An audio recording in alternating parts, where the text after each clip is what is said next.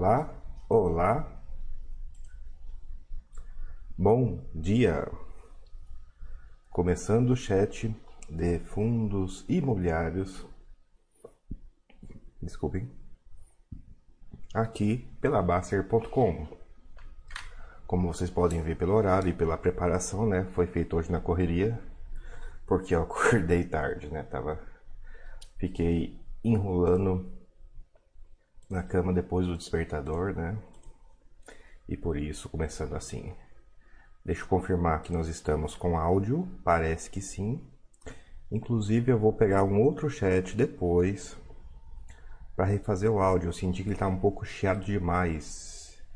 E eu não gostei disso. Eu me ouvi no último chat, né? E não senti que tava muito bom não, tava muito tava muito comprimido o áudio. Eu preciso ver o porquê disso para ver se eu consigo melhorar isso depois. Não deve estar tá chiado pelo que eu estou vendo aqui, né? Mas ainda assim me incomodou. Né? Até com fazer a história de sempre, fazer a história nova, né? Conseguir rolar na cama porque uma, tivemos uma semana tranquila, né?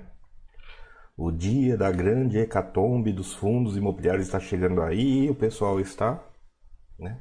Aparentemente menos preocupado agora. Deixa eu ver está lá no chat. Para a gente começar, se tiver dúvidas podem mandar, pessoal. Se não, eu trouxe uma outra coisinha interessante para mostrar para vocês aqui, como sempre. Né?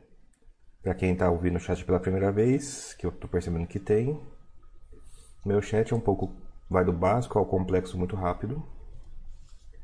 Não se espantem, não é assim que é o mercado, não a maioria das pessoas, mesmo, não precisa nem pensar nessas coisas que nós estamos falando aqui.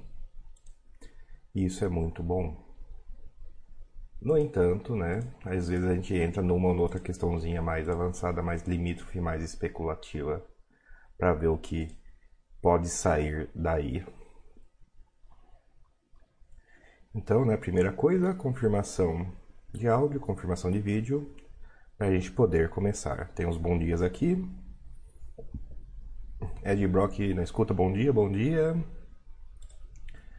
Um CLP10, bom dia, bom dia. Cássio ABC, bom dia. André, bom dia a todos, bom dia. Dimas Carvalho, bom dia a todos. Edson MB Silva, bom dia a todos. O Terrestre, bom dia, bom dia. Macap, bom dia, bom dia. Stray Dog, bom dia, bom dia. Vou ligar aqui o rolagem automática para ficar mais fácil. Bora lá, deixa eu abrir aqui as coisas interessantes que eu trouxe. Nossa, 15? Eu acho que ia estar tá errado isso aqui. Não, deve, não foi uma semana relativamente tranquila. Bom, até para a gente fazer uma revisão né, das coisas que aconteceram e que eram calamitosas e. Opa, tô com luz aqui? Pronto, com luz. As coisas que foram calamitosas e tal, né? A primeira coisa que está aqui na minha listinha, que já é antiga, incorporação do shopping da moça no HGBS, né? Uma discussão muito interessante essa que eu tive, inclusive eu perdi. Eu achava que a Red ia votar, a Red falou que não, e o pessoal. Eu contestei isso e de fato a Red não votou. E o que aconteceu? O pedaço que votou, votou 10 para 1 para se livrar do mono, né? incorporar o ativo no multi-multi né, o que leva a algumas discussões, né? Detalhe interessante, esses 10% viraram, era quase 40%, acho, de todos os votos, né? Uma coisa interessante, às vezes o cara não votar facilita né, o takeover. Porque não foi uma votação de. Não foi uma votação de 10, 11% a favor, foi uma votação de 40% a favor. Né? Como que 11 vira 40, né? Os votos conflitados, se o cara vai na Assembleia, esses votos são retirados do numerador e do denominador. Cotas, essas, essas cotas desaparecem do cômputo, no denominador, inclusive. O que, que surpreendentemente deve facilitar vários takeovers aí, né? Você tem um cotista majoritário, ele não precisa votar para ele levar. E novamente, no quesito legitimidade, foi 10 para 1, pessoal. podem reclamar o que for dessa votação, mas quem, quem queria, né? Quem queria que permanecesse é uma democracia, né? E na democracia foi uma perda estrondosa de um mono, né? Só 10% queria. 10% dos votos válidos, permito-me sempre amendar. Esse aqui então já é assunto antigo, eu posso remover da lista de interessantes. Esse aqui é slide que eu já estou fazendo, posso remover da lista de interessantes. Hum, esse aqui é um assunto relativamente avançado. E eu vou puxar esse assunto porque essa semana né, o Demac começou a dar uns pulos para cima e para baixo. E isso ensejou algumas discussões insalubres, para não dizer, para não escolher outra palavra. Mas eu quero mostrar para vocês situações limites de valor patrimonial. Eu sei que o pessoal defende valor patrimonial, e eu espero que vocês saibam que eu não defendo valor patrimonial, ou pelo menos faço uma hierarquia né, de quando ele é mais ou menos relevante. Mas a história do DEMAC, esse eu quero trazer aqui, né, que são dois fundos de prazo para variar, né, fundo de prazo, né, afastem-se para mostrar para vocês que os negócios é bastante, bastante confuso no geral.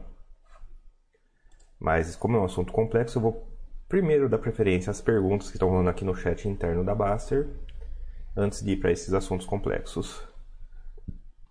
Mais alguns bons dias aqui. Felipe Bete, Mutz e Eduard. E estão chegando dúvidas, vamos ver se eu consigo respondê-las. Uh, Felipe, acho, André, tem uma dúvida quanto aos proventos FIIs. O fato deles, na sua grande parte, estarem diminuindo ao longo dos 10 anos, pode levar a alguma preocupação do investidor a longo prazo? É, Felipe Felipe Bate, sim. O problema do problema do tá diminuindo nos últimos 10 anos é um problema é que é difícil de argumentar que isso é bom, né? Mas é um problema de país desenvolvido. Ah, mas André, em país desenvolvido, o, o, os yields aumentam né, ao longo do tempo. Não. Tem alguns fundos que aumentam e tem um monte né, que anda de lado e até cai. Mas no Brasil isso é particularmente exacerbado porque nós estamos usando duas bases de comparação completamente diferentes. Uma coisa é você olhar, uma coisa é você olhar o Brasil com uma Selic de 20% e você vai comprar imóveis com cap rate de 13, 14. Imagina comprar Higienópolis com cap rate de 14% ao ano. Outra coisa é o Brasil, que já está há muito tempo ainda ajudar numa crise, com juros de 2%, onde cap rate de 6 a gente torce o nariz, mas não fica triste quando não consegue.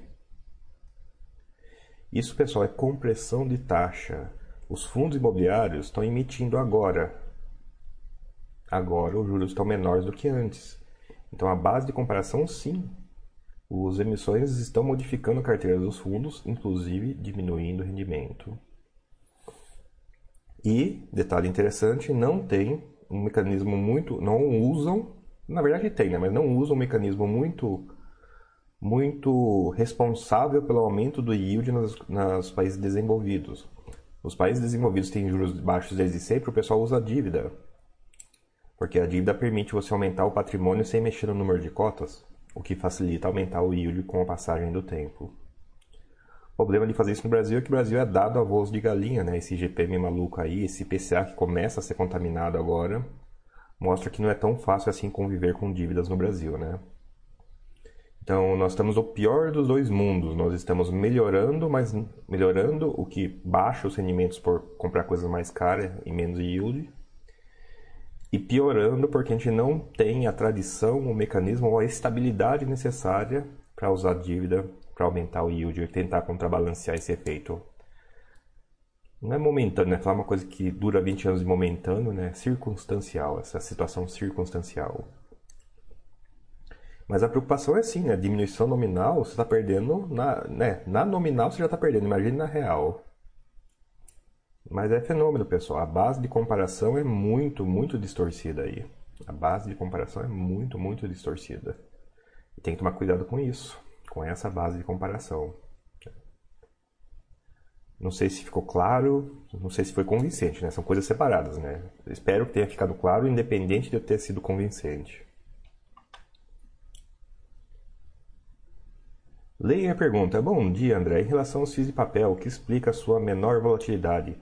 Existe algum fator macroeconômico além dos juros longos, longos que está muito correlacionado? Existe, Layer. Existe. E é por isso que eu vou qualificar. Fundo de papel no, no geral. Cuidado com o específico, viu? Tem fundo de papel que é incrivelmente volátil. Pega o gráfico de, sei lá, Excelência antigamente, pega o gráfico de hectare agora. É difícil de argumentar que ele é pouco volátil, né? Agora, você pode comparar com o gráfico de Veritá, Becri, KNCR, que seja, KIMP, que seja. Você vai notar que esse, eu não estou escolhendo esses fundos tão aleatório não. Eu estou escolhendo fundos que têm indexadores comportados. Ok, o IPCA pode dobrar de um ano para outro? Pode, mas ele dobra devagar. CDI pode do, triplicar de um ano, cair para um terço de um ano para outro? Pode, mas ele sobe e cai devagar.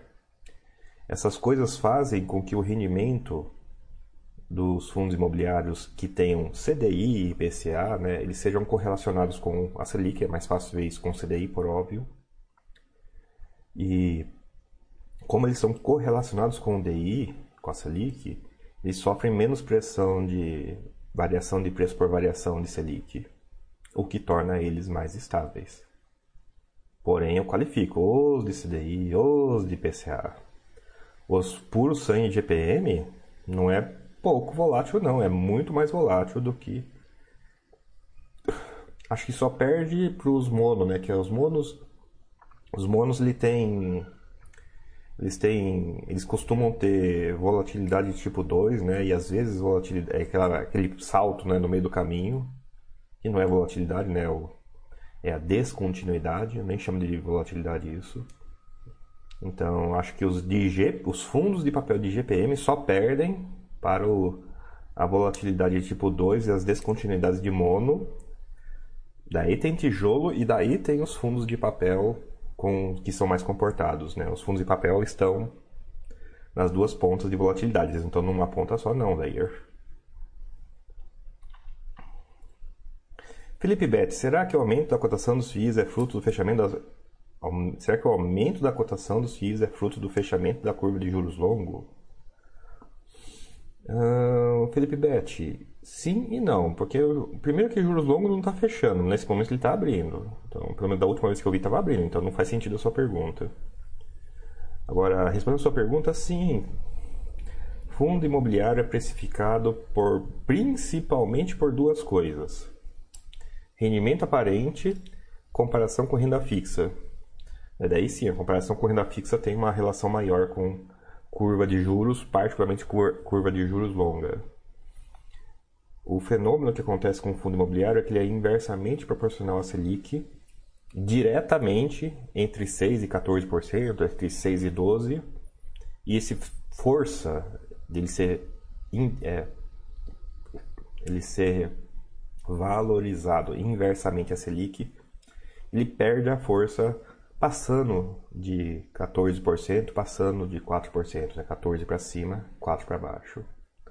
Até por uma razão óbvia, né? Você sobe a Selic, você pode fazer o mercado inteiro cair 50%, mas quando a Selic passa muito de 12, 13%, né, o pessoal desiste de fazer conta, né? Vai para a renda fixa 1% por mês. Pela inversa, ah, a Selic foi de 4 para 2, isso não dobrou as cotas de fundo imobiliário. Por quê? Pela mesma razão que de meio para ponto 25 não dobraria. A conta não é exatamente essa. Né? Ela é, a, o pessoal é uma conta ingênua, né? Então ela tem que funcionar nos parâmetros ingênuos. Tem outras razões, mas eu vou apelar para a ingenuidade nesse momento para explicar mais fácil. Stray Dogs, as as emissões voltaram com tudo? Eu acho que sim já é um pouco tradicional, né? O, o grande rush de final de ano, né? O rush do final de ano já é tradicional. Né? Quem quiser emitir esse ano, não é esse ano. Tem que fazer as coisas acontecer até 20 de dezembro, porque depois para tudo. E para tudo, pessoal, bem para lá do dia 6. Então, né? quem, quem quer emitir, ou é agora, ou se mexe agora, ou só ano que vem. Aí dá-lhe rush. E sim, né, juros em mínimas históricas. Nunca antes na história desse país teve 2% ao ano, com perspectiva de manter até um tempo ainda. As emissões estão com tudo. Né? Só não vai. Eu acho, eu acho que ainda tem chance de ser recorde esse ano, apesar da pandemia, o que é uma, extremamente sintomático nessa questão de sobre emissões voltaram com tudo, não é mesmo?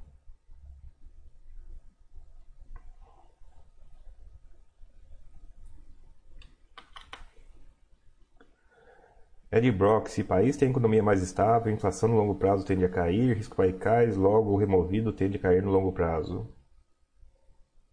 É, o removido deixou incerto. Mas pessoal, o problema aí é estabilidade. Né? Eu, o problema aí é estabilidade, nem é juros altos nem juros baixos.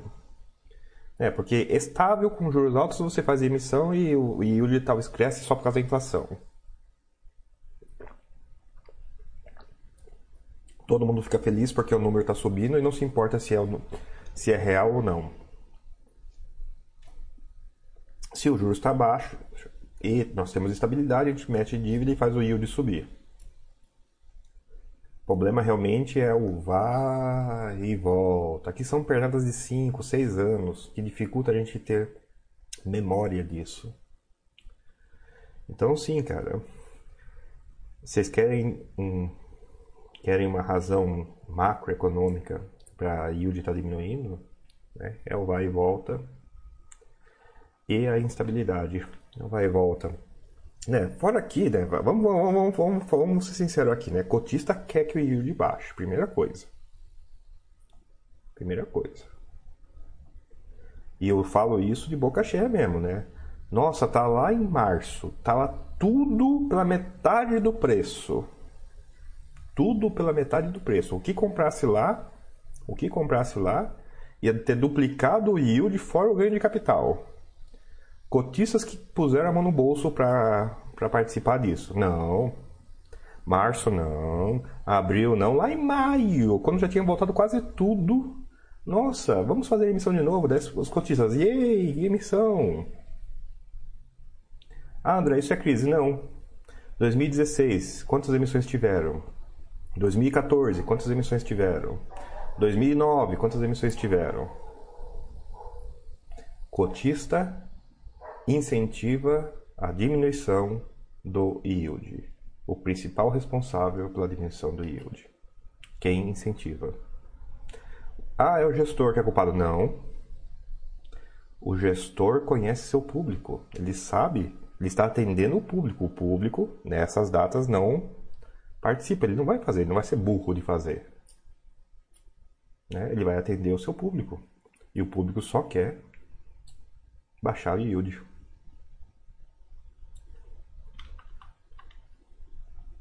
Ed Brock, yield, pois é. Felipe, Beth, ficou claro, que bom. Layer, seria pecado ter uma carteira difícil somente de papel? Haveria muita repetição e concentração de risco no portfólio? Layer, não é pecado, mas é, é uma questão de gestão ativa que você vai ter que fazer.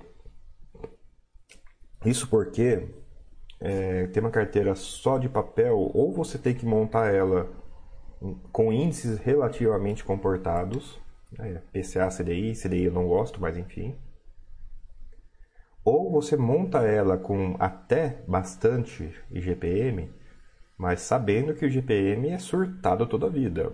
Daí você vai ter que tolerar os surtos de IGPM ou operar os surtos de IGPM. Daí só que operar sai da filosofia do site já.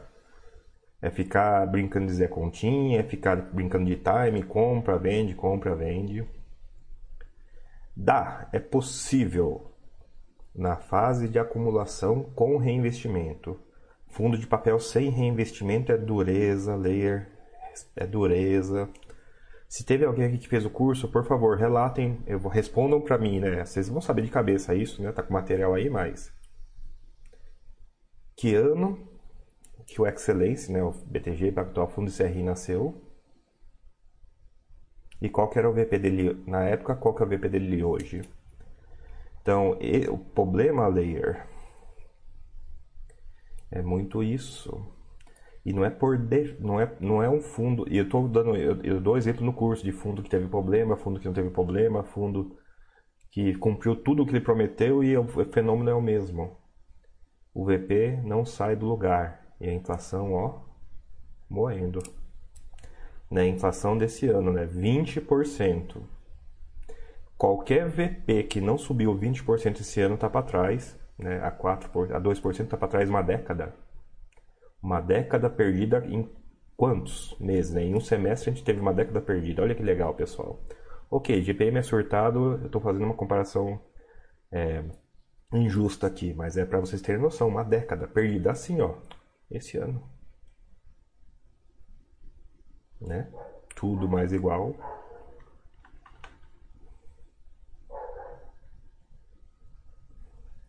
Bom dia, poderia comentar o fato do lote adicional do REC-R ser direcionado para investidores profissionais? Eu teria que ler a regra específica lá no, teria que ler a regra específica da emissão do RQR e, pessoal, é regra específica mesmo. Cada emissão é um universo. Nem adianta. Ah, em outra emissão foi assim: meus parabéns. Inútil. Porque toda emissão é um universo. Eu sei que isso deu polêmica porque aconteceu alguma coisa com os percentuais de alocação. Acho que teve rateios diferenciados entre eles, mas eu teria que ler a regra para entender se, qual a razão da polêmica. Eu não parei para ler, sinceramente. É, quem perguntou é LRNO. Uh, mas se é uma coisa que vocês não sabiam, vocês vão saber agora. Os tem classes de investidores que não são tratados iguais pela CVM em emissão, particularmente investidores ligados. Dependendo do nível da emissão, investidores ligados são excluídos. Eles têm um perigo de não participar. Pela inversa, eles podem ter certa preferência, já que estão correndo esse risco extra. Pode ser isso, não tenho certeza que foi isso não. É, sabe, você perguntou sobre investidores profissionais, mas que daí não é a classe que eu estou perguntando, que é o investidores ligados. Mas LRNO, veja, tente ver, não sei se alguém pode ter visto, se der tempo eu tento ver, mas raramente dá tempo nas minhas lives. Tente ver se essa regra estava escrita no prospecto. Porque estava escrito no prospecto, o pessoal está bravo fora de tempo, né? Tinha que ter ficado bravo antes, não bravo depois. Nossa, né? É o corno, né? O último a saber. Ah, não gostei da regra. Mas tá reclamando quando? Quando a regra mordeu ele, não quando a regra foi escrita. Daí eu vou ficar um pouco triste.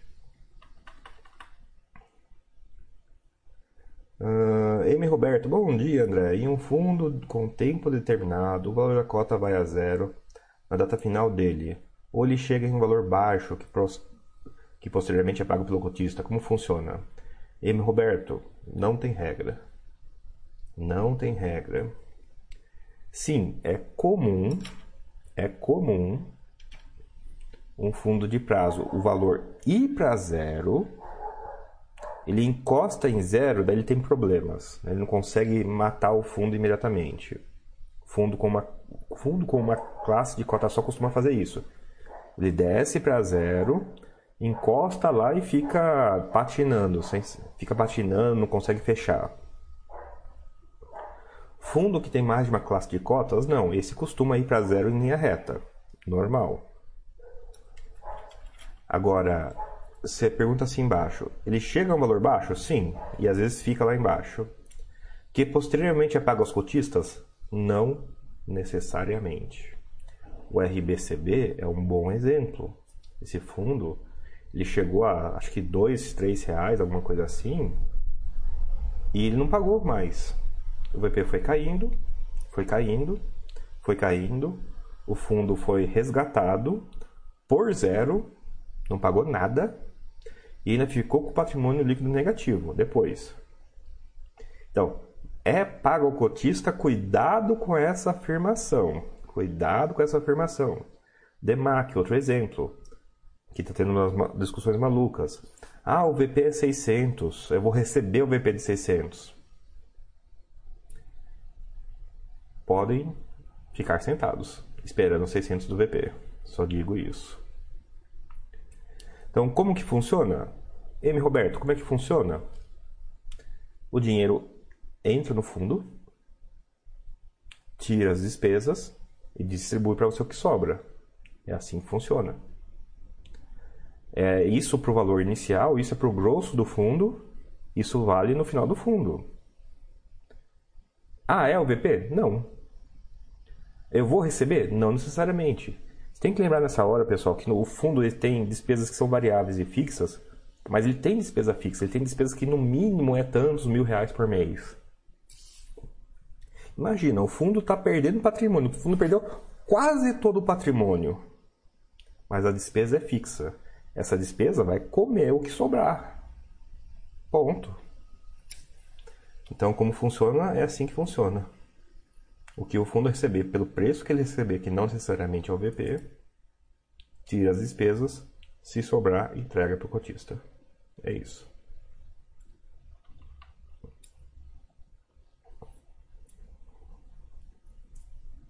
E aí, meu Roberto, em que momento vou observar na minha carteira da corretora que não tem mais cotas?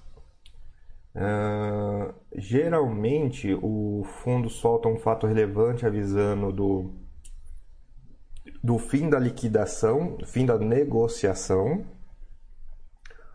ou solta um fato relevante avisando da liquidação, mas geralmente solta um fato relevante que tem os dois juntos. Fim de negociação por liquidação. E esse fato relevante avisa, tal dia ele para de negociar e daí no dia seguinte ele já não está mais na sua carteira, ele é sacado da carteira. Por quê? Porque na, o parar de negociar não, não tira ele da carteira, né? mas a liquidação, o evento chamado liquidação, o evento chamado resgate, zera a, a posição física. Geralmente depois de um fato relevante avisando que ele foi a liquidação comparada de negociação, provavelmente. Ficou claro, M. Roberto? Ficou claro, pessoal, todas as nuances aí? Ficou alguma dúvida?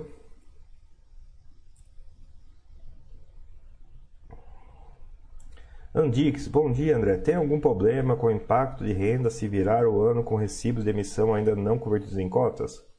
Não tem problema, Andix, mas o pessoal fica preocupado porque está sem documento hábil para poder justificar a receita. É chato. É muito mais simples, ó, pessoal, é bem, vamos ser direto aí. É muito mais simples fazer a declaração olhando para a posição que a corretora manda. Né? É um documento hábil até certo ponto na conferência funciona e tudo bem. Ah, eu, tenho uma emissão voando, você tem que abrir um bens e direitos dizendo que você tem esse direito de uma emissão que está voando. Ah, André, mas eu vou, não tenho documento para isso. Cara, julgado da Receita, o, sem documento, se, se o documento tiver errado, é obrigação do investidor falar o que é o correto. Olha, olha, olha o julgamento. Se tem, se não tem documento, o cara tem que fazer o certo. Se tem o documento errado, ele tem a obrigação de fazer o certo, porém a, a Receita dá um desconto para a galera. Você pode apelar para hipossuficiência e hipossuficiência a Receita aceita. Então, olha o seguinte: o principal é a primeira parte. Sem documento, obrigação, sem, e aí não tem desculpa, aí não tem hipossuficiência, aí não Aí é carcada na, na CV mesmo se pegar o cara fazendo. Sem documento é obrigação do investidor declarar. Isso se aplica à situação da emissão no meio do caminho.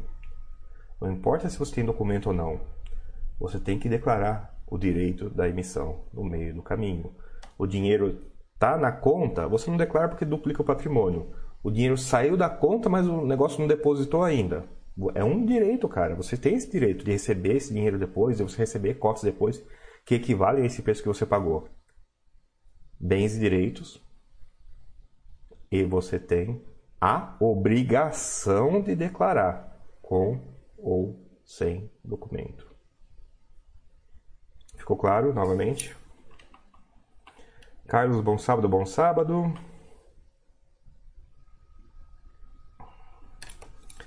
Andreasa, frequentes emissões em tempos de mer mercado imobiliário aquecido podem ter um impacto negativo lá na frente quando tivermos fundos grandes, mas com aumento de vacância. Não é, isso não é um risco, cara. Isso é uma certeza, né? Nesse cenário que você pintou, isso não é uma dúvida, isso é uma certeza. Por conta de evidência histórica. Né? A crise de 2009, Saleta, é, acho que foi muito escritório, né? Em 13 e 14 teve muito logística. Agora foi shopping. Andreasa, isso não é uma pergunta, isso é uma armadilha. O cenário implica nessa resposta.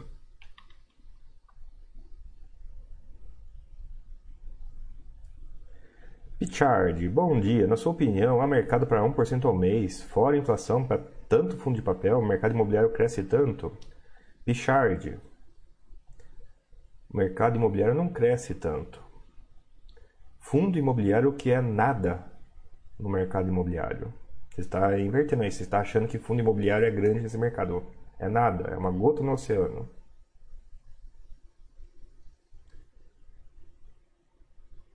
Tem mercados que fundo imobiliário já está fazendo aquele o, o return grab, né? O, esqueci o termo, mas já está conseguindo comprimir juros mais rapidamente, comprimir retorno. Agora, vocês estão e eu vejo isso no geral, então não é vocês particularmente, mas eu vejo essa ah, nossa, vai dobrar o fundo, não tem CRI para isso.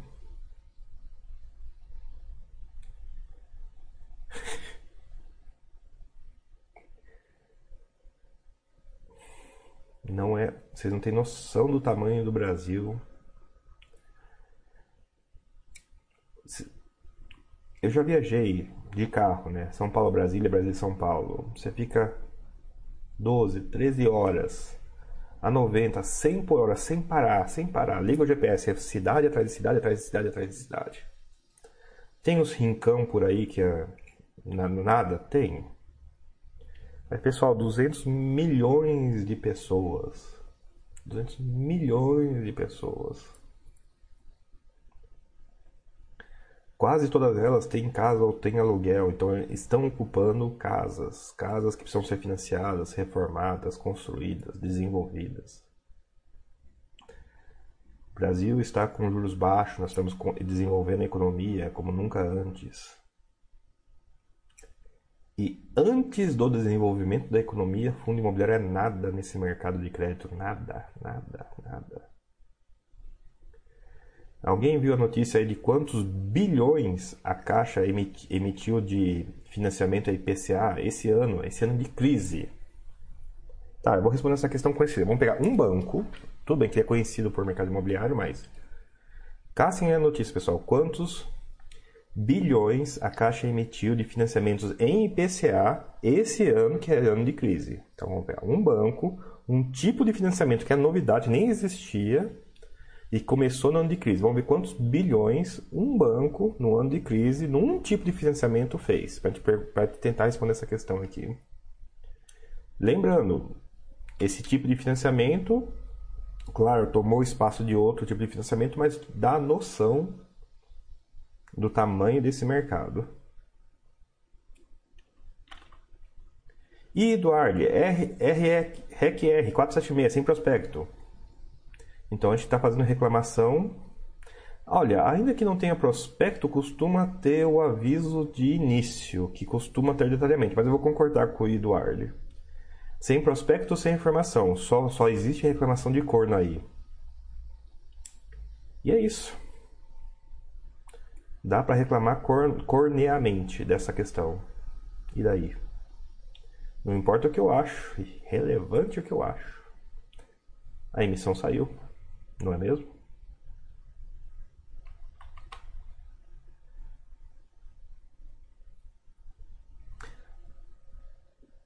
Angus, bom dia, André. O motivo de você não gostar de fundos CR indexado seria porque o prêmio nesses casos tender a não conseguir contornar a inflação? Uh, tender é, é, ambos, é evidente. Eu estou usando estatística, estatística pode mudar, tá? Mas bora lá. Eu não gosto de fundos de CR e de CDI por duas razões. Sim, o prêmio costuma ser horrível. Né? CDI mais nada, como a gente às vezes fala, né? Ah, quanto que esse fundo rende? Ele rende CDI mais nada. E daí isso me leva à segunda consideração. Eu correr um risco imobiliário para ganhar CDI, para ganhar juros baixos da economia, para eu remunerar como o melhor título do governo possível e imaginável, mas correndo risco de uma operação específica, unitária, não faz sentido nenhum. Nenhum, nenhum, nenhum. Nenhum, nenhum, nenhum. É o risco versus retorno. Eu ser remunerado pelos juros mais baixos que existe para correr um risco imobiliário. Empresarial, às vezes. Ok, empresarial é vai, mas você não. Você não, você não empre... eu, eu vi esses dias numa corretora que estava oferecendo um CRI a IPCA mais nada. E eu acho que não era erro de tela, não. Ele estava oferecendo a IPCA cravado, ó. Compre esse CRI de mim que ele vai te remunerar IPCA. Supondo ainda que ele não, res... não sofra um resgate antecipado, né? Que senão daí é negativo o retorno, mas... Eu tenho certeza absoluta que aquele CRI não foi emitido a IPCA mais nada, mas está sendo vendido na corretora a IPCA mais nada. Talvez isso não não torne, não, não horrorize muita gente, mas quem horrorizar deveria pensar seriamente se CDI mais nada não deveria causar o mesmo horror. É isso, cara, risco e retorno. Eu vou remunerar CDI para correr um risco não de governo? Estranho, muito estranho.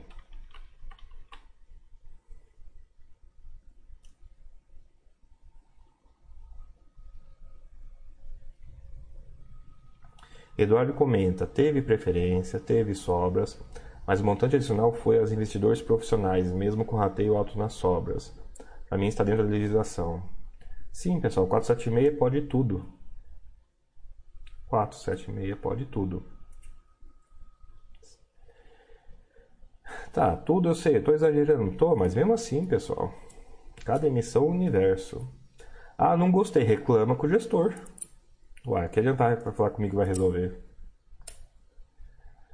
Ah, André, deveria ter sido assim. Faça a, crie sua gestora e ponha essa regra na sua gestora. Sim, eu vou ser grosso nessa hora. Sim, eu vou ser grosso nessa hora. Quem manda quem pode nesse mercado. Bem simples. Não gostou, tira o dinheiro do fundo.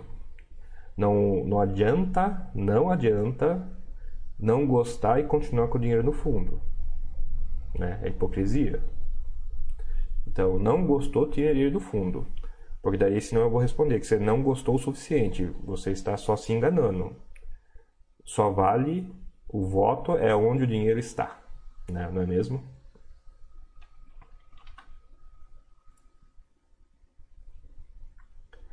Uh, é. Bom dia, André. Poderia comentar a respeito da possibilidade de tributação dos proventos de FII na sua opinião, poderia alterar a composição de uma carteira de buy hold? É, a respeito da possibilidade. A possibilidade existe. Poderia alterar a composição de uma carteira? Não. Essa, essa foi uma das mais fáceis. Abra comenta, DEMAC já qualifica para o módulo 3 do curso. Vocês estão querendo o módulo 3, estou vendo, estou vendo. Enfim, desculpe. Abra comenta, DEMAC já qualifica para o módulo 3 do curso. Impressionante como ele agrupa detalhes e exceções. Pois é, pessoal, fundo de prazo para investidor qualificado sem prospecto cujo regulamento não fala dos detalhes nem o relatório gerencial. Olha que combinação magnífica. Não tem prospecto, onde, está, onde obrigatoriamente estaria essa informação. O regulamento não entra nesse mérito. Tem relatório gerencial, que é uma raridade, e o relatório gerencial não entra nessa questão. Eu comento com vocês tem algum tempo desses riscos e eu falo da original, ó, a informação é lá do da direcional engenharia, porque era a informação que eu tinha. Daí, finalmente surgiu a informação da primeira tranche na demonstração financeira. Eu trouxe para vocês, olha aqui pessoal, olha a demonstração financeira, qual que é o número mais importante? 27 milhões, né? Agora, agora é feita a conta para 30. Né? E o mercado lá, né? Feliz, contente, nem um. Abre o fórum de Demac e não tinha nenhuma mensagem.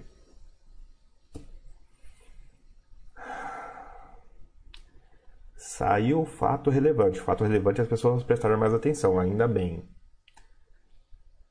E tá o pessoal batendo cabeça em cima do fato relevante, se, per, se perguntando se aquilo afeta ou não o valor patrimonial do fundo. Porque não consegue, e porque o passo além, né? não consegue nem, nem dissociar a noção que o que eu vou receber é o VP. Né? Imagine isso, o cara está se debatendo naquele fato relevante se aquilo afeta o VP ou não, porque, porque né, o VP é o que eu vou receber.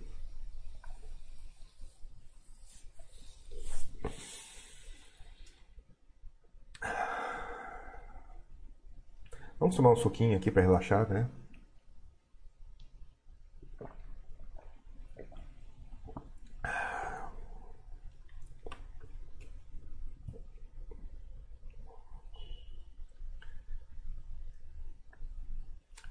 Dá para dá ganhar muito dinheiro com esse mercado.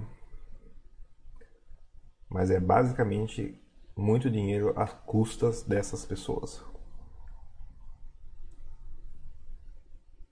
Simples assim, pessoal. Simples assim.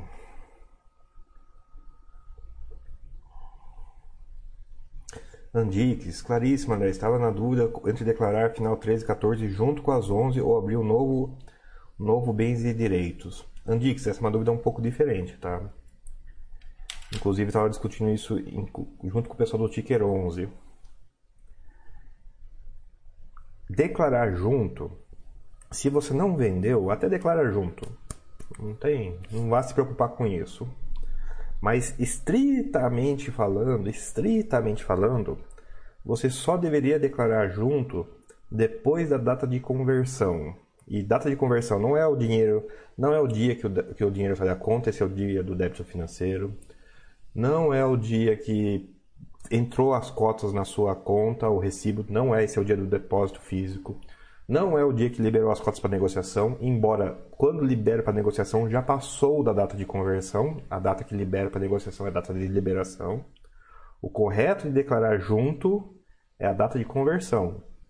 Porque você declara junto quando aquele monte de maluquice que está rolando lá, direito, recibo, cota em emissão, cota integralizada, cota é cota não integralizada, vira vira o mesmo ISIN, o mesmo código, mas é o mesmo ISIN, o mesmo ativo do, da cota 11. Isso só acontece na data de conversão.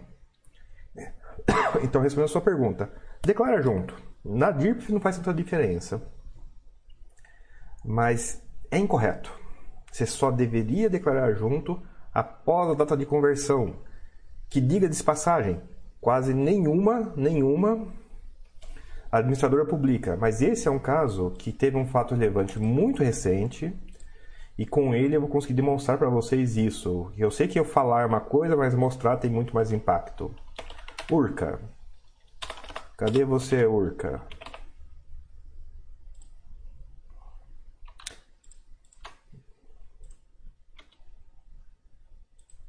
Tá, vamos nós aqui. Deixa eu abrir a tela para vocês me acompanharem rapidinho. Ó, pra você ver, uma dúvida, uma dúvida tão simples virou outra dúvida, né? Acontece, pessoal, acontece. Então, URCA, ó, comunicado de fato relevante. Tem um N aqui, já vamos começar pelo N. A partir de 9 de 11, ficam liberados. Ó, pessoal, é importante, as palavras são importantes aqui.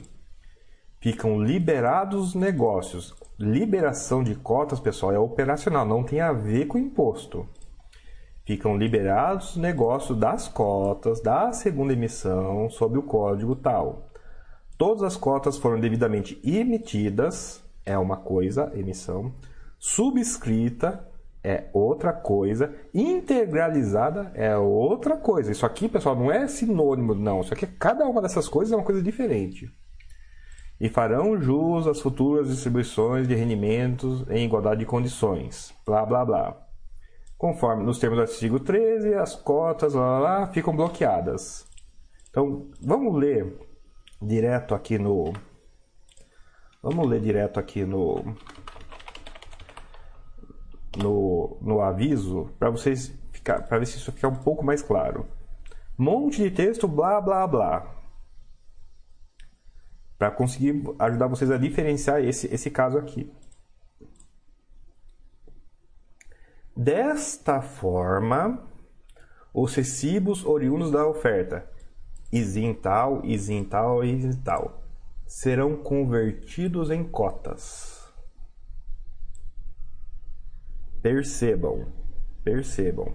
Esses, esse M17, esse M18 e esse M19 vão virar o 002. Isso é a cota 11. Repare uma outra coisa. Vou converter as cotas no dia 6 e vou liberar no dia 9, no dia 5, no dia 21. Percebam que são duas coisas realmente diferentes: a conversão da liberação. Da, que é diferente da liquidação, blá blá blá, um monte de coisa aqui, pessoal. Tem um monte de verbo aqui, cada um desses verbos representa exatamente uma coisa, nenhum deles é sinônimo do outro. Tá, pessoal? É importante isso. Quando é que você declara igual? Depois da data de conversão. Porque só depois da data de conversão que eles viraram isso aqui. O 11 que você negocia é o ativo que tem o ISIN 002. Ficou claro, galera? Vocês já tinham percebido isso? Vocês sabiam que era assim? Gerou alguma dúvida? Comentem aí, eu preciso ter uma noção de onde vocês estão para saber até onde eu posso ir. Andix, ficou claro? A sua dúvida parece simples, mas ela não é tão simples assim não. M. Roberto. André, vendi um FII com prejuízo muito pequeno e gostaria de saber como proceder na criação de IRPF no, no próximo ano. Faço baixa nos bens e direitos? M. Roberto, sim, você tem que fazer duas coisas. O que você vendeu esse ano vai estar zerado. Não, você não vai, não vai excluir a linha. Então, é que o pessoal usa uns verbos elaborados, então tem que ser muito básico. Não. Esse ativo você comprou e vendeu esse ano, ele nem entrou na sua declaração em nenhum momento esse ativo estava na sua declaração antes, ele vai estar na próxima declaração com zero. É o valor da virada de ano dele. Daqui um ano que você vai excluir ele. Olha que triste, pessoal. Você vende um ativo esse ano, é, ele vai estar tá você vai lembrar dele em 2021 e vai lembrar dele em 2022. Tá? Demora para um negócio sair da, da declaração. E não só isso, se você teve prejuízo, você apurou o prejuízo do mês, você soma com qualquer outro resultado de fundo imobiliário que você teve e esse somatório vai ser o seu resultado do mês. Se ele continuar sendo prejuízo, você só vai preencher a declaração. Tem um campinho lá do resultado do mês, na ficha de renda variável, fundo imobiliário. Já vou adiantar para você, M. Roberto, não é uma dúvida para o ano que vem. M. Roberto, baixe o programa da Receita baixa o programa da Receita, pega um CPF qualquer, abre um CPF qualquer lá, põe um nome qualquer, põe, põe um nome, põe um nome qualquer, dentro da declaração você troca, apaga o nome para não ter nem risco de transferir a declaração. Vai na ficha de renda variável e digita os valores. Sim, esse ano sim. Porque se você digitar os valores lá, você vai ver que o programa vai calcular para você se você tem imposto a pagar, se tem imposto a compensar. Você usa o programa da declaração como um sistema de compensação, primeira coisa. E segunda coisa, ah, preciso fazer declaração de verdade. Pega a errada, imprime só essas páginas e usa só essas páginas para transcrever na declaração certa. Vai, ficar, vai fazer da sua vida muito mais simples ano que vem. Não só você vai fazer as contas de compensação certo, certo até certos limites, né? Se mudou alguma coisa de um ano para o outro, na mudança obviamente vai estar errado, mas supondo que não tenha mudado nada, você vai usar o programa da Receita como declaração, como anotação e como base de preenchimento da próxima. Resolve suas vidas. Você vai ter a sua dúvida agora. O que é importante ter a dúvida agora, ter a dúvida lá em abril do ano que vem é tarde demais. É muito bom, útil e salutar baixar a DIRF, caso você já não tenha. Cria um CPF novo lá, qualquer aleatório, procura na internet. Dentro da declaração apaga o nome, para não ter risco de transmitir, ou põe o nome com o número. Também impede a declaração e usa as fichas desse ano para fazer a prévia e do ano que vem, inclusive usando o programa para fazer a conta das compensação. O que mais tem, pessoal, é a pessoa que errou conta de compensação, daí fica com DARF, não sabe como resolver. Que não, não corram esse problema. Vão lá e usem o programa de declaração. Ou aqui o Buster System já faz isso para vocês. Mete o dado lá no Buster System, o Buster System calcula para vocês. Abra, é esse? Se não for esse, serve, Abra. Está no título ainda, olha que coisa boa. Caixa diz que crédito atrelado ao IPCA já soma 10 bilhões. Momento Big Brain. Um banco fazendo um tipo de financiamento que não existia num ano de crise faz 10 bilhões. Assim.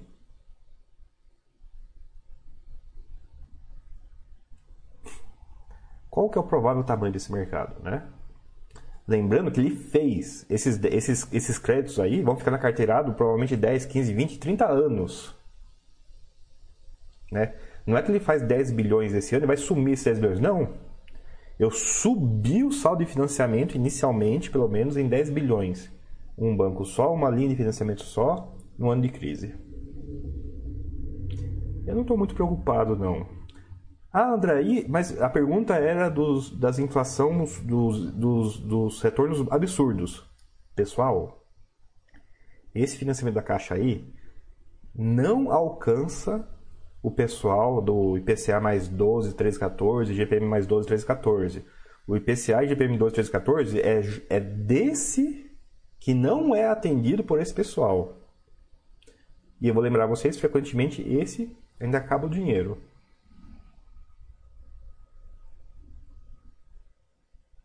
Pegaram, pegaram, pegaram.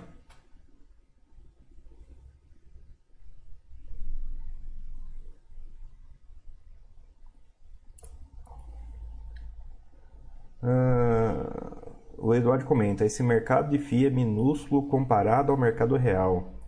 Tanto que tem estudo que diz que deveria ser tributado, justificando que, que ele, a isenção, não tem trazido benefício ao setor. É, eu vi esse estudo também.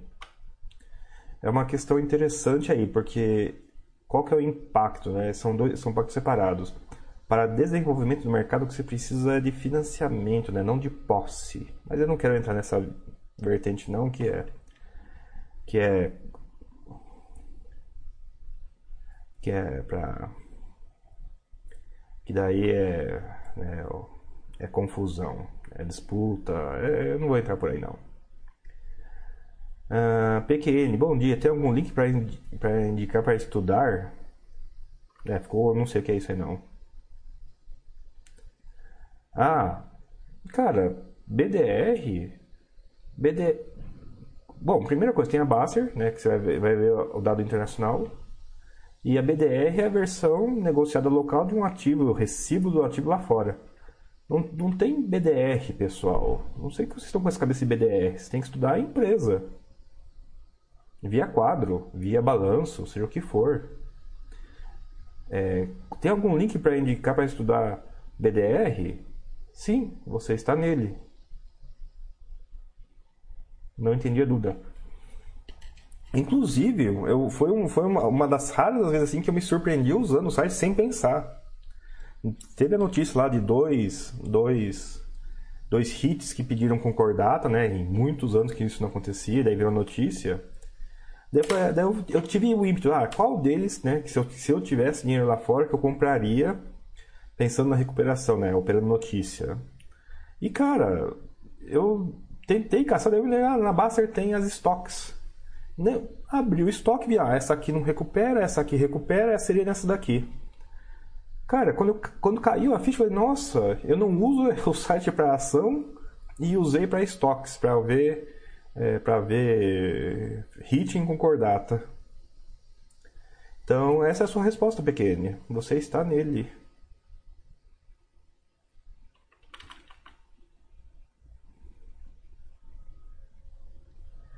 Pichard, se o mercado imobiliário é tão grande, você vê o tamanho dos fundos ligados à gestão ainda incipiente? Sim.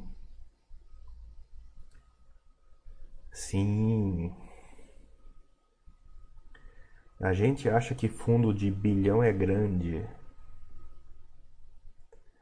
André, uma gestora de 50 bilhões é um banco. Sim, a gente não pensa na CSHG como um banco, mas eles têm dinheiro assim.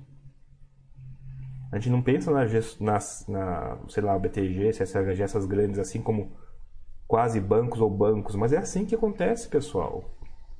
De um lugar muito pequeno. Eu sei que BTG é banco, mas a CSHG não. Né? A gente não pensa, ah, mas a CSHG é grande. Não, elas são andares de um prédio, elas são muito menor que um banco.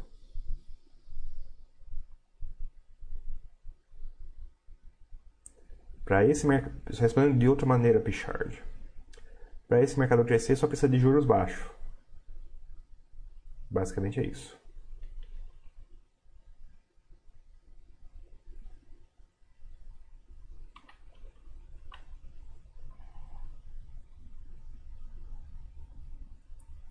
Andix comenta: Entendido, não sabia dessa diferença entre conversão e liberação. Basicamente, então se liberou já converteu, mas se converteu não necessariamente liberou. Perfeito. Entendeu, Andic? Me dou os parabéns, é. Cravado. Perfeito, perfeito, perfeito. E eu sei, pessoal, essa, distinção é baixa porque a gente assume muitas vezes que eu mesmo já assumi isso que essas palavras são sinônimos, a gente tenta trazer um conhecimento externo para nosso nosso conhecimento principal e a gente vai fazendo analogia e falso cognato e bola para frente, não quer nem saber, né? É um processo imperfeito e leva a imperfeições. É um processo. Não tem quase, não, praticamente não existe processo a não ser que você estude a área, mas é um processo imperfeito que leva a imperfeições. Por isso que eu gosto de trazer, pessoal, isso para vocês. É diferente, sim. É diferente, sim. É importante saber a diferença.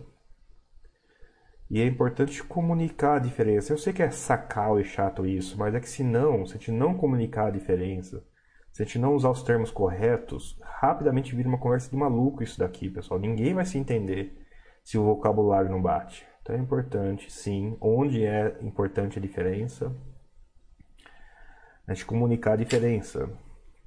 Porque, ó, por exemplo, ó, olha, olha como é importante isso. Eu tive essa discussão ontem. Conversão tem um, uma importância tributária muito grande, como ficou claro agora. Liberação tem importância tributária nenhuma.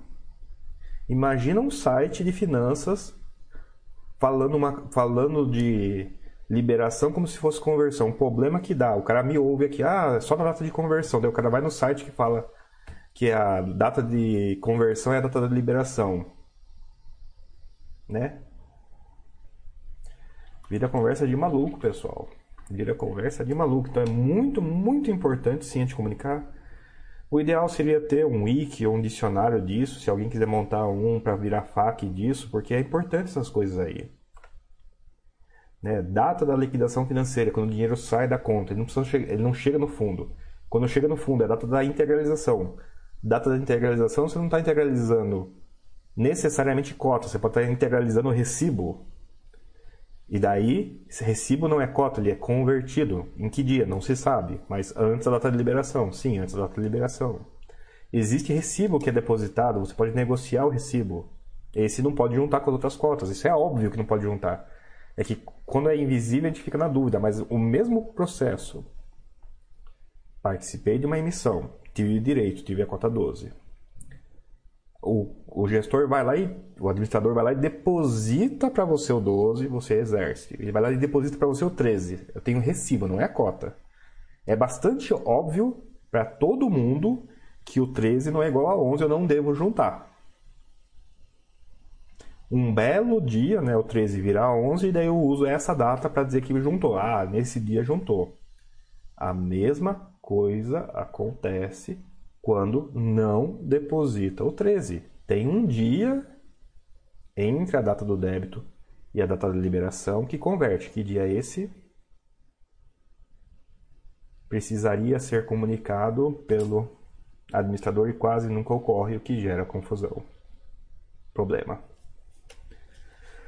Ai, ai. Tobinha, André, em relação à vida descoberta, os fundos e papéis seriam os principais alvos? por ter baixa volatilidade, convém disponibilizar crédito, alavancagem de FOFs e fundos de tijolo? Bom, já comentei que não é fundo de papel que é, baixo, que é baixo volatilidade, já tem fundos de papel que são muito voláteis. Então, cuidado com essa afirmação aí. Os fundos de papel que têm baixa volatilidade, sim, seriam um alvo de venda descoberto. E nessa hora aqui, nessa hora aqui, eu descobri só muito tardiamente que o pessoal pensa em venda descoberta da seguinte maneira. Ah, eu, preciso, eu quero vender um milhão de, sei lá, KNCR. Eu vou tacar um milhão no book. Pá! Pausa, pessoal, pausa. Eu quero levantar dinheiro. E eu sou razoavelmente inteligente. Né? Vamos assumir que as pessoas sejam razoavelmente inteligentes. Mas eu vou incorporar nisso. Assume que eu sou razoavelmente inteligente eu vou tacar uma ordem só de KNCR arrastando o book, ou vou ficar por uma ordem escondida lá no preço de mercado para o pessoal só ficar roendo a ordem no preço máximo do dia. Qual dos dois que eu vou fazer? Pergunta não retórica. Se vocês fossem por venda, não estou sugerindo isso, pelo amor de Deus, evitem fazer isso, pessoal. Ficar vendido em fundo imobiliário é um problema. Você tatua o CNPJ na testa do administrador. Mas supondo que vocês fossem fazer isso, vocês iam tacar um milhão no book ou vocês iam pôr uma ordem escondida que fica lá só repondo? O cara vendeu 50 cotas, você repõe 50 cotas no mesmo preço. Né? Hoje em dia você não paga nada nem por ordem escondida, né? o robô de ordem escondida é de graça em várias corretoras. Qual que vocês fariam? E eu vou dar o passo além. O que vocês fariam é o que vocês devem assumir dos administradores e dos gestores. Então, sim, fundos de baixa volatilidade podem ser usados para caixa em, em contraposição a fundo de alta volatilidade, né? Eu vou até ser, vou até ser zoeiro agora, né?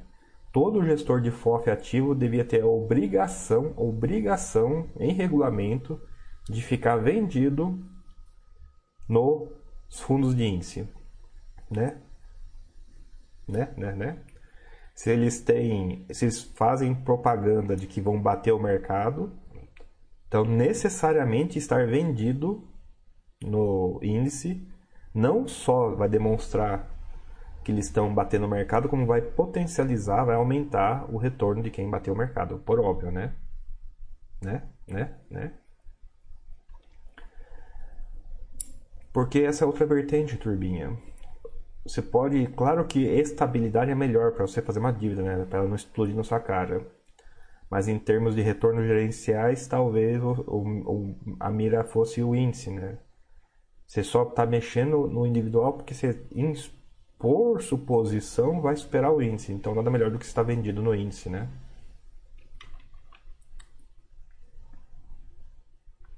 M. Roberto, André, poderia explicar a estratégia de busca pelo juros real já comentada em vídeos anteriores? A explicação é essa, M. Roberto.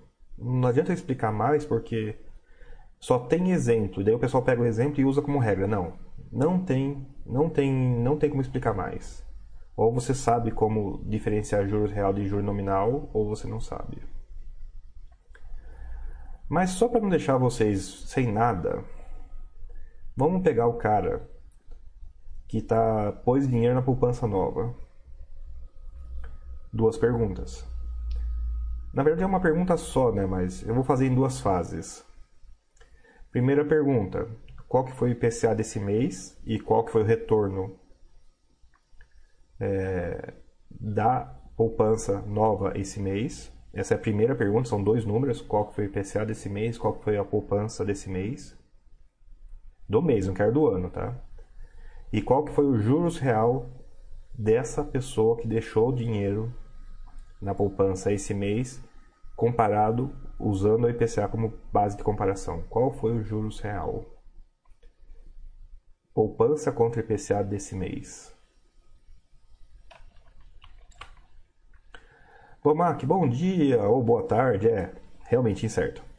Bomac, um comentou cuidado com os fundos de banco que aconteceu no passado para levar esse receio. É, Bomec, aconteceu e está acontecendo, né? Diga-se passagem, né?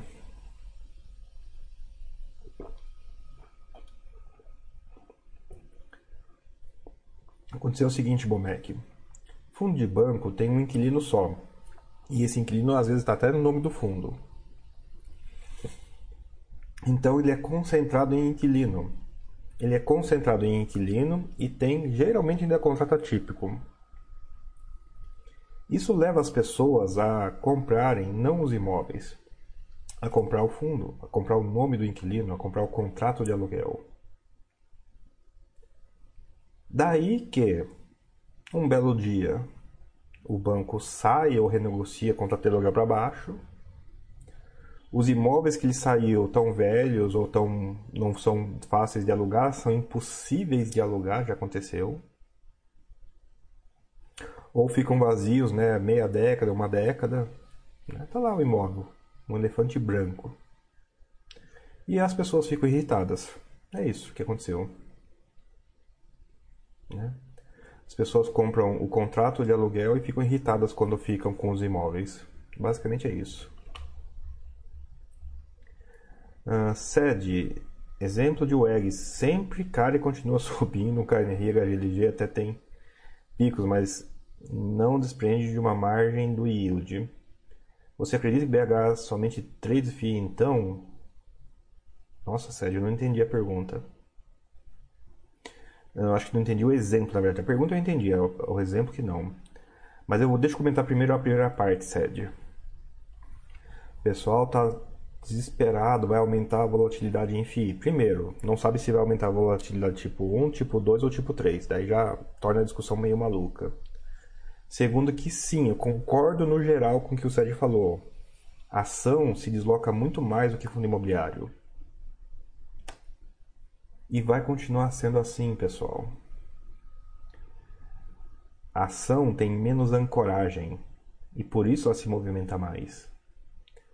Fundo imobiliário, além de ser mais estável no input, ele é muito estável no output, o que leva mais ancoragem ainda. Então, se alguém começou a investir em fundo imobiliário porque ele é menos volátil que a ação, meus parabéns. Vai continuar sendo. Porque sim, a evidência histórica toda internacional aponta para isso. Não há razão para ter medo de volatilidade, até porque, de novo, nós estamos discutindo o quê? Volatilidade tipo 1, tipo 2 ou tipo 3. E voltando agora à pergunta do SED. Você acredita que BH aceita trades nos FIIs, então? Sim, contra a filosofia do site também, inclusive, isso. Eu falo, né, não ter amor a fundos de papel. Eu não sou, eu não que eu odeie eles, não é isso, tá? Mas fundo de papel faz umas coisas não intuitivas e eu sei que esse mercado é um mercado de iniciantes, é um mercado de que o pessoal mal olha relatório gerencial e daí não tem nem a chance de saber que o achismo está errado então tem que tomar cuidado com fundo de papel sim. Trade. Quando você ganhar experiência, sim. Não tente fazer isso de cara, não. Quando você ganhar experiência, sim. Eu faço pseudo-arbitragem, eu faço pré-flipagem, eu faço trade de EPM. As coisas que as coisas que ocupam o dia, né? Porque senão o fundo imobiliário é chato, chato, chato. Né? É olhar a grama crescer e investir em fundo imobiliário em buy hold.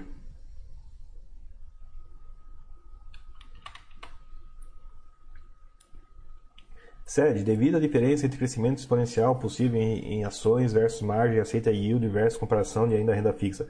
SED, se você for fazer a, a, procurar razão, tem um monte. Mas grossamente é ancoragem maior e menos, menos, menos crescimento sim. A empresa às vezes ganha escala, às vezes ganha contrato. O fundo imobiliário é o imóvel, é a carteira de recebível. Né? ele não, a fundo imobiliário não tem ganho de escala que a ação pode ter, fora a dívida, fora a ausência de ancoragem. Acho que esses, só esses três já são suficientes para mostrar a maioria das diferenças, Sérgio. Giacoriucci, já comentei sim. Abra, Pichard, sobre mercado, incipiente. Ah, recomendando um, um link aí.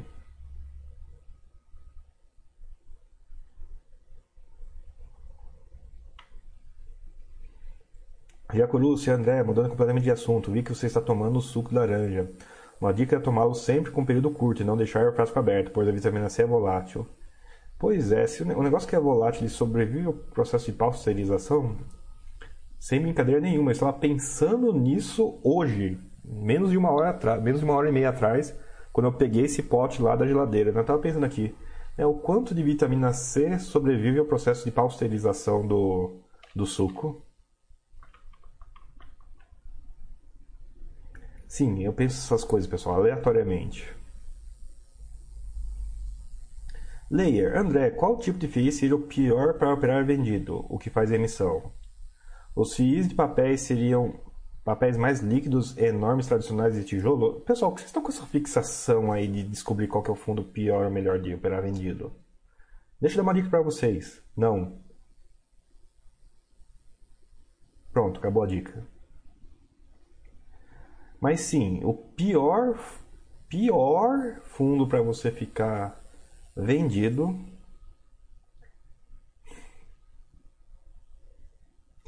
Exercício. Eu vou, eu, esse, isso é tão importante que eu vou tomar dois ou três minutos de vocês. Põe um foco na janela, põe um cursor para vocês responderem aí. Eu estou muito interessado nessa resposta.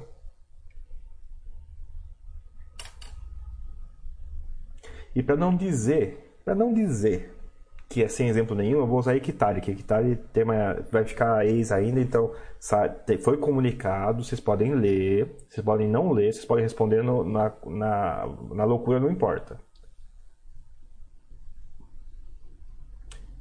Hectare.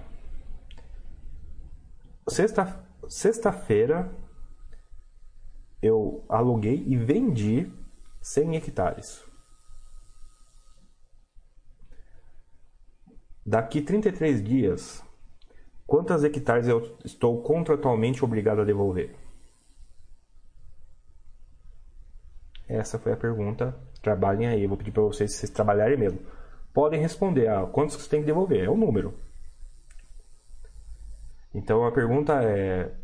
E a resposta é um pouco sacana, então não vou dar muitos detalhes, mas. Sexta-feira, ontem, Vendi 100 hectares. Quantos hectares eu sou obrigado a devolver? Daí, daí eu vou, daí eu vou, vou talvez melhorar a resposta, trazê-la para um, trazê-la para uma questão prática que eu acredito que seja mais interessante para vocês. Layer comenta: pior para os gestores. Layer, essa pergunta mostra o quão horrível é para todo mundo ponto.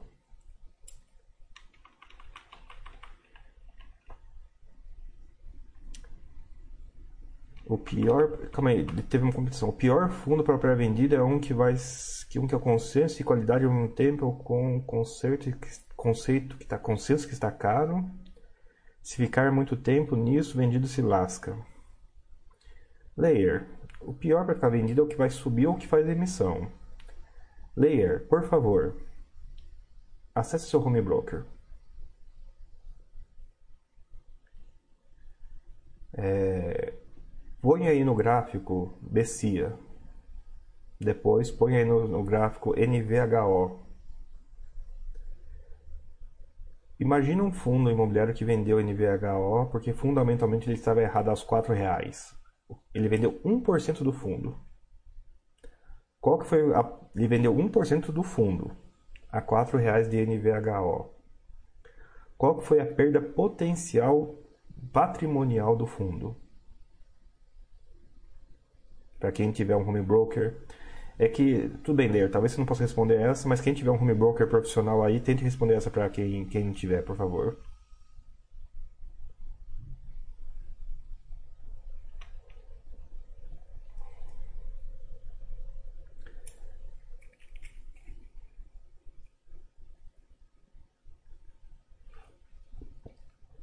Ambos você vê o mesmo problema de FII agência e os de varejo que relacionam com qualidade de imóveis? Os de banco são mais enrolados? Angua, os, de, os imóveis de, antigos de banco são incrivelmente enrolados, incrivelmente enrolados. os imóveis novos de banco são muito tranquilos, então tem que ter uma diferenciaçãozinha aí. É, eu vejo o mesmo risco de varejo com bancário? Menos no varejo. Varejo costuma ser imóveis menos específicos, vai precisar de obra toda vez que trocar de inquilino, não tem jeito. Mas bancário também. E varejo tem um pouco menos de contrato atípico o que vai levar um pouco menos de confusão na cabeça de pessoas. É claro que estabilidade é melhor, não tenho dúvida disso, mas a estabilidade deixa as pessoas um pouquinho preguiçosas e o que pode dar problema. Então, por conta disso, ser misturado, e não necessariamente totalmente atípico, totalmente típico, ser misturado talvez leve a noções melhores nos fundos de varejo do que de agências.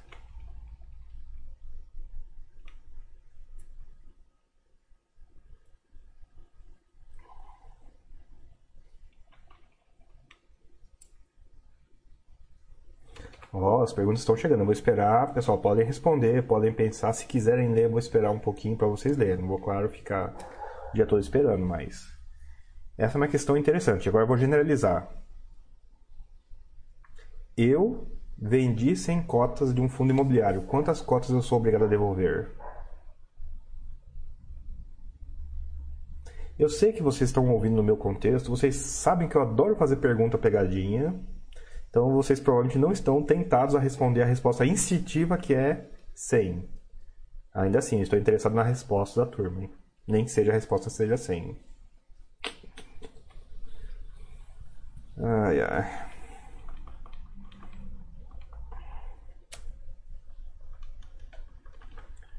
Vou lendo algumas outras que não tem a ver com o assunto enquanto está chegando a resposta disso daí.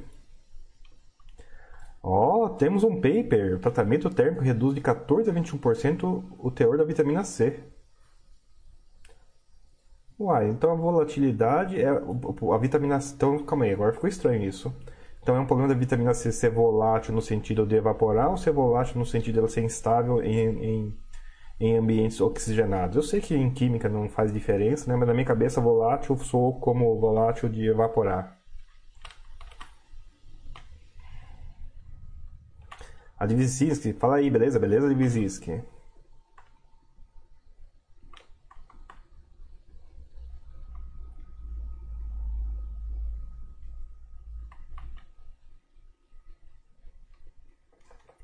Bom, já chegou algumas respostas, eu vou em batelada respondê-las e comentá-las para vocês verem que sim, há especificidades. E eu vou responder sim ou não para cada uma das respostas, provavelmente.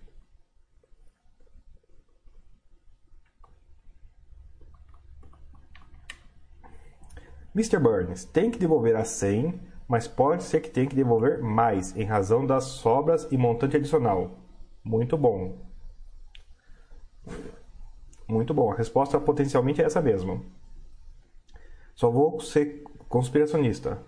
Mais de 100? Mais de 200? Mais de 800, o que define quantas você vai definir, né? Se a emissão dá errado e eu peço oito vezes o meu montante adicional e eu sou atendido em oito vezes o montante adicional, o tomador pode ter que devolver 900?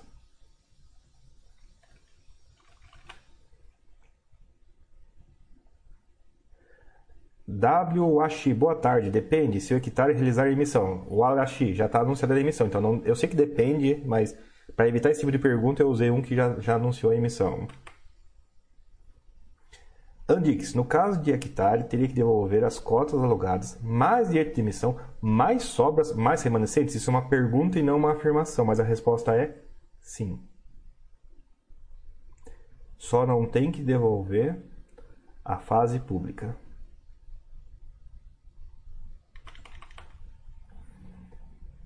Uh, Edson M. Silva, tem que devolver 100 mais 83 de emissão.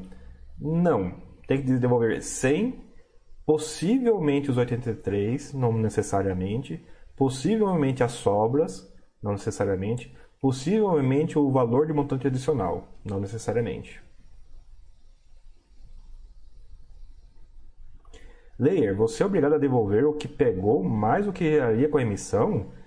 Sim, em todas as fases públicas, todas as fases de preferência, não necessariamente a fase pública. A fase pública é incerto. A fase pública, para ser um pouquinho mais exato, a fase pública não gera contrato filhote. Contrato filhote é uma coisa que não está no vocabulário de vocês ainda, mas eu tenho certeza que vai entrar no ano que vem. Pichard André, quando você está onde é de impressionar. Gostei muito de ouvir hoje. Cuida bem desse ânimo. Abraço, abraço. Que bom que gosta. Eu sei que eu brigo com o pessoal, não estou brigando com vocês não, estou brigando com o conceito, pessoal, sempre. E sim, ânimo é que hoje eu estou sem energético porque estou com dor de cabeça, né? Eu não sou maluco de tomar energético com dor de cabeça. Ó, o Eduardo mandou uma mensagem longa aqui. E Eduardo, no hectare, se fechar o contrato em 33 dias, dormir no dia 16 de novembro vendido, terá que devolver no mínimo 163 vezes o número de cotas que alugou, sem contar montante adicional e sobra. No mínimo 100, né? Vai que ele dá sorte o cara não é exercido nele, mas concordo, concordo com a noção. É, é bem por aí mesmo. E o Eduardo pontuou uma coisa que deve, deve ter ficado desapercebida. Sexta-feira eu aluguei. Sexta-feira, desculpe, sexta-feira eu vendi. 33 dias vai acabar no começo de, de dezembro, certo? O contrato acabou. Vai chegar a corretora lá em janeiro e falar assim: Oi, sabe aquele contrato de aluguel lá de novembro? Tá aqui o, um débito de 200 cotas de hectare a 116, 119, não sei qual é o preço de emissão. Te vira. Eu vou debitar da sua conta 200 cotas de hectare e se vou te dar para cada uma delas 116, 119. Meus parabéns. Isso janeiro, fevereiro,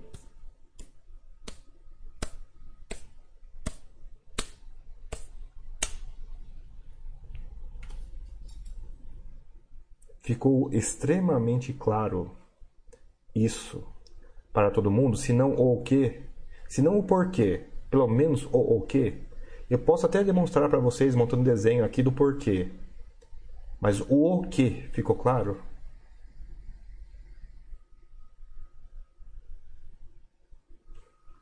Andix comenta, ele oxida mais rápido com luz, temperatura maior e contato com ar. Poxa vida, o pote é transparente, se ele oxida com luz, tá, já era já.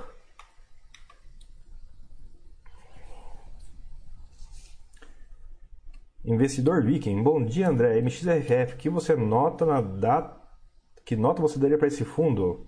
É, investidor Viking, eu dou a nota dele ser um fundo que negocia na bolsa.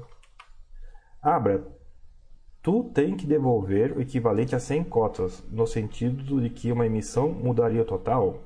Abra, não. Eu vou aproveitar a pergunta do Abra para explicar o porquê. Abra.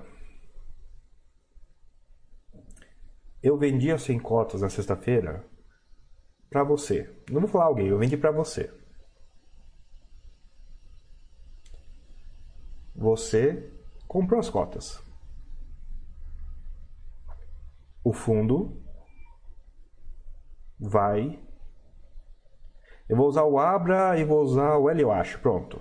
O Eliash. O Eliash doou. Eu fui lá, de tonto, emprestei do Eliash e vendi para o Abra. Então, olha só. Abra comprou as cotas, o Eliash tinha as cotas. Saiu a emissão. Vocês querem participar de tudo. Pergunta muito direta. Tanto o Abra quanto o Eliash podem participar e vão receber cotas da preferência se eles participarem, da sobra se eles participarem, do montante adicional se eles participarem? Pergunta bem direta. Abra o LH se eles quiserem. Eles vão receber essas cotas? Fez diferença para o Abra ou para o LH tarem serem doadores e serem posicionados, e particularmente fez diferença para o Abra, que a posição comprada dele veio de outra posição comprada ou veio de uma posição emprestada? Essa é a pergunta. Fez alguma diferença pro Abra assim que ele comprou de mim na sexta-feira, para ele, na emissão, nos direitos dele, faz alguma diferença que ele tenha comprado de, de mim e não do Helio Wash?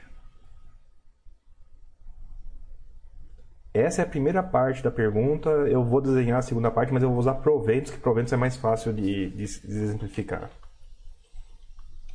Então, respondendo de novo, Abra, tu tem que devolver o equivalente a 100 cotas, no sentido que uma no sentido de que se uma emissão mudar de valor total, Abra, no sentido de que quando você toma, nem quando você vende, quando você toma, você tatua o CNPJ do administrador na testa. Tudo que o administrador fizer, o tomador, vendido ou não, tem que repetir. No que concerne a preferência.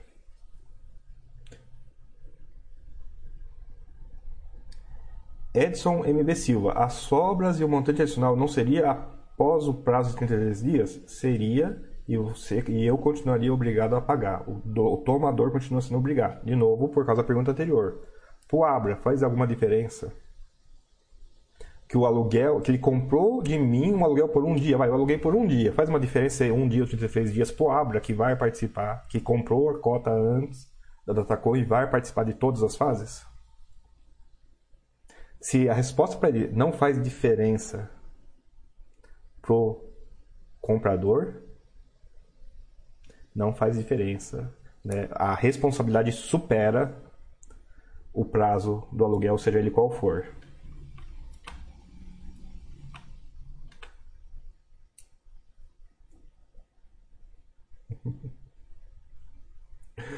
A Elisa Zabi. Resumo, fundo de prazo e o pré-vendido em é pior que ser patrão da sogra. Cara, é difícil, é menos, é menos provável da pessoa se explodir em fundo imobiliário, mas não é impossível. Do mesmo jeito tinha uns malucos comprando opção achando que era ação, tinha uns malucos comprando direito achando que era cota. E assim como vai ter os malucos fumado, achando que está fazendo bom negócio. Ah, vou dar um exemplo, vou dar um exemplo com o hectare de novo. Ah, hectare está quase 150. A emissão 120 não vai cair. Vou vender porque vai cair. Daí o cara vende a 150. Chega lá dia 16, 17, o negócio cai para 100. Ah, vai ter um ajuste, vai cair. Né? O cara pensa, já, já me falaram isso. O ajuste garante o lucro dessa operação. Que meu Deus do céu, não. Né? Mas eu, de novo, desculpe, eu me desviei. Hectare está no 150, a emissão é no 120. O ajuste garante que o preço vai estar menor, então eu vou vender no 150 agora. Daí na data ex, eu vou comprar lá pelo preço depois do ajuste e vou fazer dinheiro a garantido.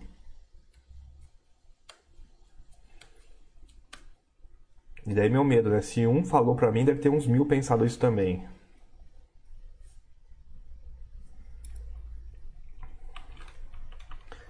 Edson, eu sei que as sobras só vão até um dia, mas para quem comprou, não importa, não importa, ele quer participar de todas. Todas as preferências. Mr. Burns, qual a data que determina a responsabilidade pelo montante e pelas sobras? Meus parabéns pela pergunta, Mr. Burns. Uma pergunta bastante efetiva. Data com. É, é, né, tecnicamente é a data ex, né, depois da data ex não tem problema, mas vocês já viram, pessoal, fundos que anunciam a emissão com o mercado fechado. Tudo bem, Equitare anunciou para frente, mas tem fundo que anuncia, ó, ah, sa saiu o comunicado às 7 da manhã de segunda-feira, em outro fundo. Ei, pessoal, hoje é ex, com foi sexta. Não dá para você reagir. Então, a data que determina é data com, lem devo lembrá-los que nem sempre a data com está no futuro. Nem sempre a data com está no futuro. Ó, oh, Sede comenta sobre a pergunta de juro real. Outubro, o IPCA foi 0,86, poupança foi 0,12, juros reais foi menos 0,74. Né, o que leva daí a, pergunta, a pergunta agora retórica, né? Quem está posicionado em poupança está preocupado com juros real, né? Ah, André, esse mês. Não, qualquer mês desse ano. Qualquer mês desse ano.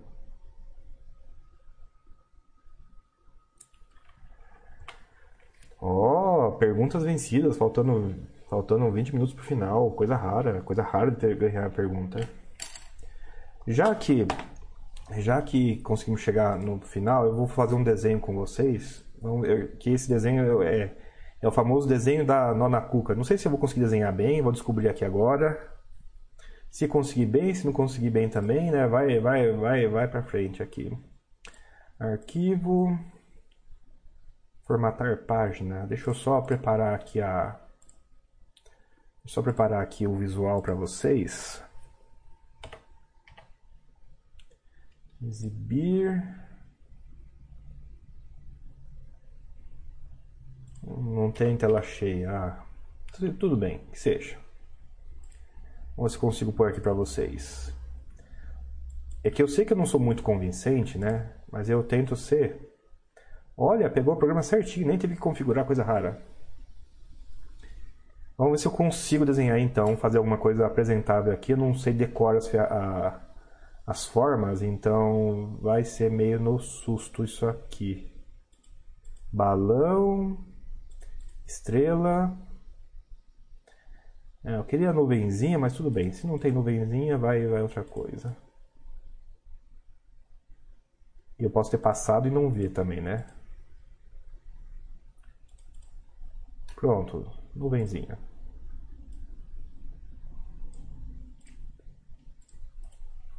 Então, texto. Eu tenho aqui o fundo ANDR11 tá? Bonitinho, fundo aqui. Vamos nós. Nesse fundo aqui tem o cara que está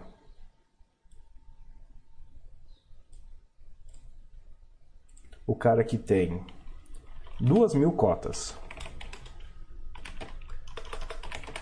e ele está comprado. Esse outro cara aqui, que tava sem nada, tava, é, tava com muito tempo na vida, tava com tava com nada para fazer na vida, né? Ele começou aqui zerado, não tinha nada, obviamente, certo? E tem outra pessoa que está estudando esse fundo que também está zerado. Para a gente se achar aqui nessa discussão, eu vou dar nomes para esse pessoal, tá? Esse aqui é o posicionado.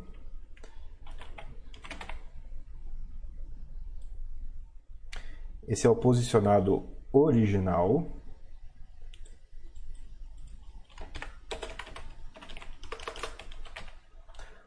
Não, como que eu, eu preciso de um nome melhor, vai, eu preciso aqui a um, deixa eu pensar.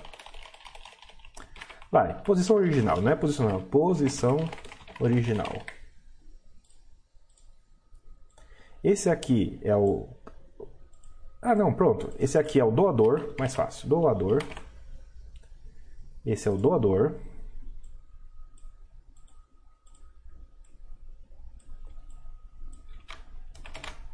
Esse é o tomador. Né? Tomador. Você vai ficar bem, bem claro daqui a pouco porque chama isso.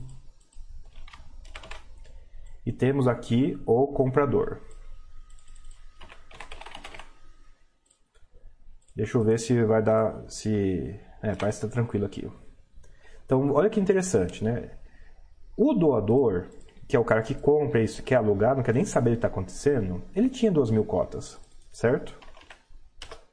Tinha 2 mil cotas posicionado.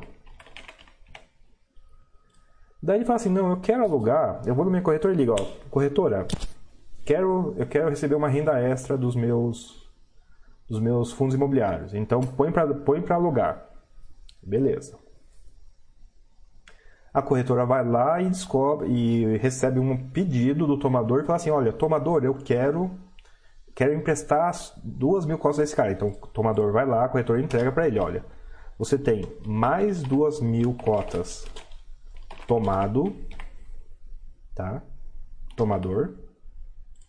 E eu que tinha duas mil cotas posicionado, eu passo a ser duas mil cotas doador. Até aí, nenhuma novidade, né? Então, na verdade, eu tenho zero cotas posição e duas mil doador. Eu não sei qual que vocês preferem. Se vocês preferem essa forma aqui que mais ou menos descreve ou essa aqui. Se eu tenho 2.000 posição e menos 2.000 doador.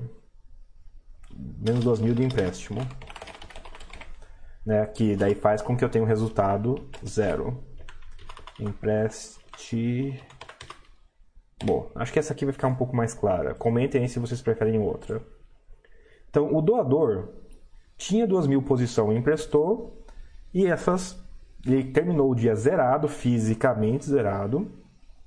Ele ainda é posição. Tem um outro nome que eu estou tentando lembrar aqui, mas ele ainda é. Ele é credor. Não, não é credor do empréstimo. Não, ele é posição mesmo. Tem outro nome aqui que me fugiu, mas ele tem 2 mil na posição e 2 mil de empréstimo, que deixa ele zerado. E o tomador apareceu lá. Notem que interessante que antes eu tinha 2000 e 0, agora eu tenho 0 e 2000. Está equilibrado ainda. Ainda está equilibrado. Daí o tomador não alugou para ficar com nada. Ele foi lá e enfiou menos, mandou vender, porque ele queria, porque queria vender. 2000 vendido. O que faz com que esse cara fique zero. E por acaso, quem comprou foi esse cara aqui que tem 2.000 em posição. Para tornar esse exemplo fácil e fechado, eu vou supor que esse fundo imobiliário aqui tem exatamente 2.000 cotas. Vamos tornar essa situação interessante. E, e, e, e, e, coisa legal, depois que essa oposição foi montada, o FII paga, anuncia pagamento de recifrão dois reais por cota.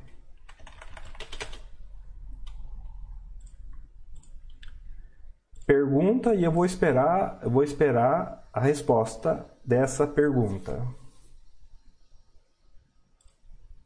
Meu querido e amado público, quantos mil reais o comprador vai receber? Quantos mil reais vão sair do fundo? Primeira pergunta. Quantos mil reais o comprador vai receber? Quantos mil reais o doador vai receber? Então, bora lá. Fundo, sai quanto de dinheiro? Comprador, recebe quanto? Doador recebe quanto? Vou esperar as respostas e as dúvidas. Vou, ler, vou ler enquanto isso para ver se tem alguma outra resposta, pergunta interessante aqui no finalzinho.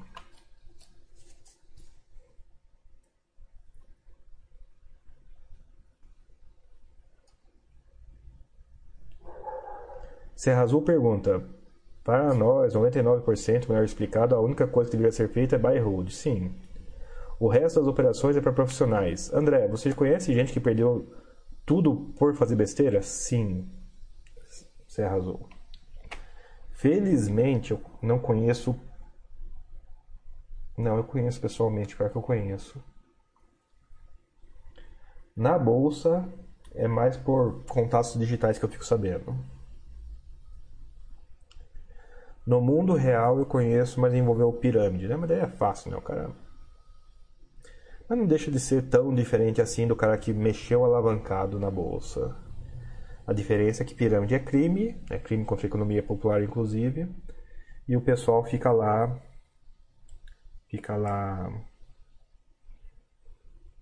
fica fazendo isso todo ano. A bolsa não, a bolsa é um lugar de negócios sérios, ou pelo menos que são levados a sérios, e é um mercado que também tem operações alavancadas, de forma que, de forma que o alavancar transforma 100 reais em mil. Sim. E o alavancado também transforma 100 reais em menos 40 mil. Sim. Então, sim, eu conheço pessoas no digital muito mais do que seria saudável saber que perderam tudo. E no mundo real também conheço algumas.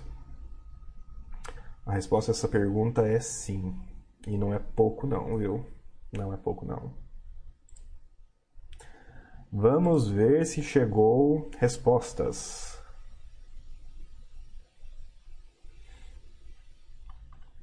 Serra Azul André, obrigado pela doação do seu tempo e pelos conhecimentos. De nada, Serra Azul, que bom que está ajudando. A Divizinski. As Divizinski. As Vins Diziski. Oh, desculpa, eu não estou conseguindo hoje, não, desculpa. As Vid. Sai 4 mil do fundo. Entra 2 mil no comprador e é restituído 2 mil para o doador. Os 2 mil que faltam são debitados do tomador. Hein? Calma aí. Sai 4 mil do fundo.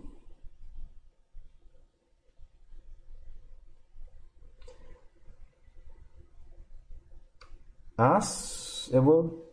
É, é, é, é que você está corrigindo depois as divisões. Sim, é, não fez sentido não. Mr. Burns. Saem 4 mil do fundo. Afinal, o fundo anunciou, né? Vou pagar 2 mil reais por cota. De fato, 2 reais desses 2 mil cotas vão sair do fundo menos 4 mil. Beleza.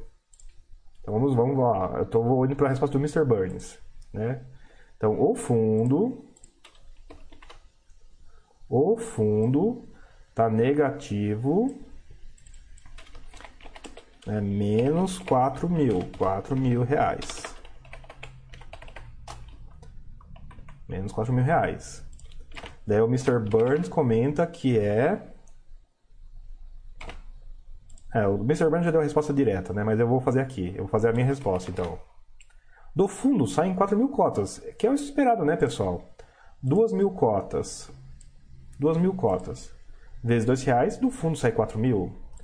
O comprador tem 2 mil cotas. Ele vai receber 4 mil reais. Afinal, ele comprou. Ele comprou 2 mil cotas. O fundo anunciou depois R$ reais por cota. R$ reais por cota, 4 mil na mão do comprador.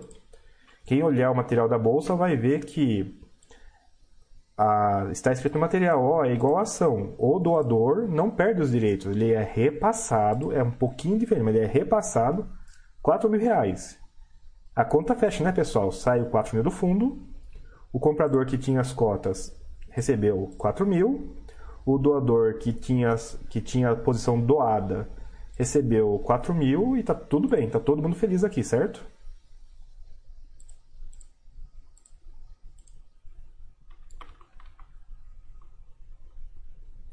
Abra, fundo perde 4 mil, isso. Leia, o tomador vira um verdadeiro locatário, mas sem imóvel e sem a cota. Pois é, pois é. Abra fundo 4 mil, comprador 4 mil, doador 4 mil e o tomador deve 4 mil para o doador. Isso, pessoal. Eu vou terminar o chat de hoje sobre, só sobre isso para ficar bastante claro, porque essa história do dinheiro aqui talvez fique mais interessante para vocês, porque a responsabilidade é essa, ó. O fundo só tem responsabilidade com quem tem posição. E o tomador tem responsabilidade tem responsabilidade com o seu doador. Ponto. Note que essa responsabilidade aqui, tomador-doador, ela independe se está vendido ou não. É claro que se não tiver vendido, o tomador recebe e transfere. Mas, independente disso, a responsabilidade é exclusiva do aluguel. Não tem nada a ver com posição vendida, pessoal. Isso aqui é do aluguel. Dúvidas, pessoal, dúvidas. Isso aqui tem que ficar extremamente claro. Dúvidas. Fez diferença. Agora, agora talvez fique um pouco mais óbvio aquela dúvida que eu fiz. Fez diferença para o comprador ele ter comprado do tomador em vez do doador, né, em vez da, do posicionado? Para esse cara aqui, ele comprou duas mil. Ele sabe se ele comprou dois mil de alguém de verdade ou de alguém emprestado? Pessoal, fundo com duas mil cotas. Eu era o dono original. Fiz o empréstimo. O cara vendeu. Fundo anuncia dois real por cada cota. Dois real por cada cota sai do fundo quatro mil. O comprador não quer saber. Ele quer os quatro mil dele. O doador não quer saber. Eles querem os quatro mil dele. Do fundo só saiu quatro mil. De onde saem os outros quatro mil?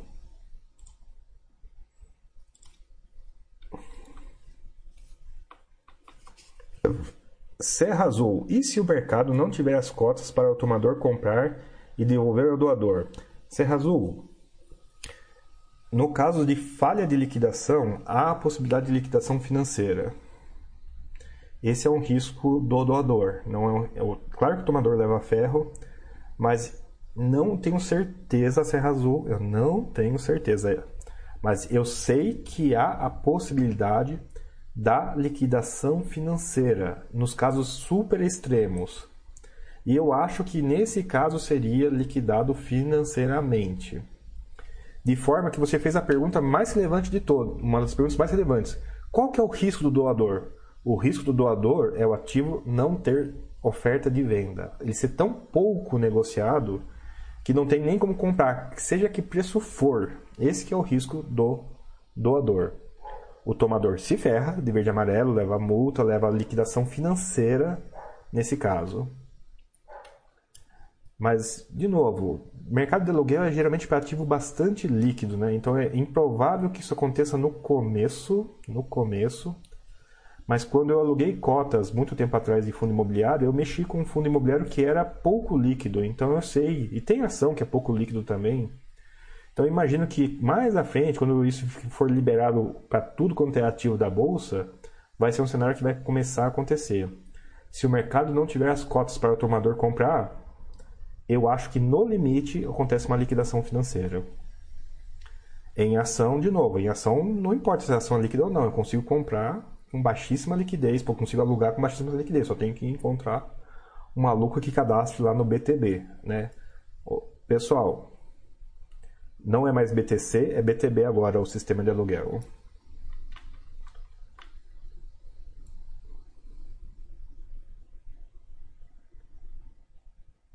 Layer comenta para o Serra Azul. Ele vai ter que subir a oferta até achar alguém disposto a vender.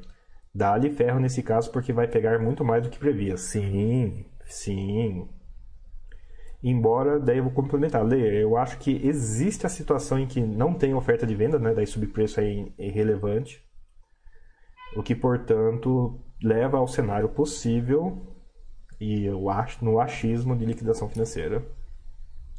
Abra. PQP, pois é. E a propósito, pessoal, agora vem uma questão aqui, ó, olhando para esse quadro aqui, olhando para esse quadro aqui. Alguma coisa disso aqui, pelo menos essa parte aqui do comprador e essa parte aqui do doador é misteriosa? Essa parte aqui do fundo, o fundo não tem nada a ver com o mercado de aluguel, é misteriosa? Porque, olha, eu espero que isso aqui seja lógico, né? O fundo não quer nem saber se tem aluguel ou não. O comprador que é a, que é a renda dele e o doador que é a renda dele. Então, obviamente, né, que menos 4 mais 4 mais 4 não fecha. Vai ter que ter um menos 4 em algum lugar que não é o fundo, por óbvio, porque o, fundo não tem nada a ver com as gaiatices de secundário de aluguel. Isso aqui, eu não vou dizer para vocês que é óbvio, mas é lógico, pelo menos.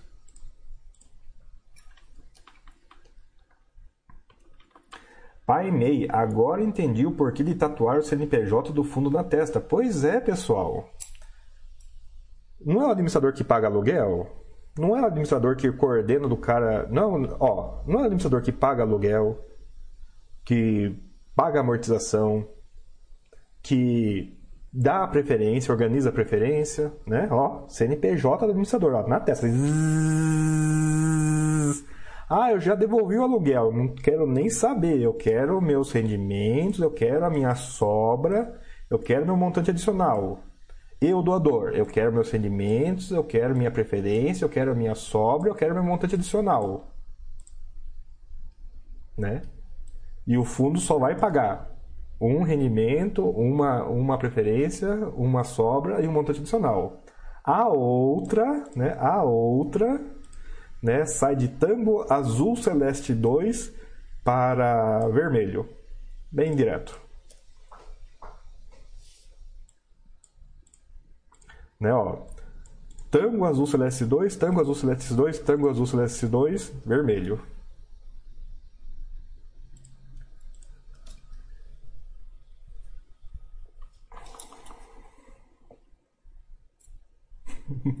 Abra, mas não é, tem que colar o logo do fundo das costas. Pois é, pois é. Mr. Burns, doador recebe os direitos da preferência quando doa? Tomador fica responsável pela preferência, sobras e montante perante o doador ou perante o comprador?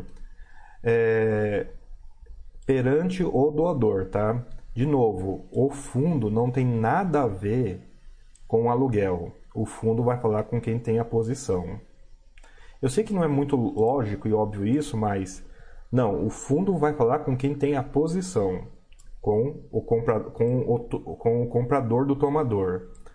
Ou quem é responsável pelos efeitos do doador é o tomador.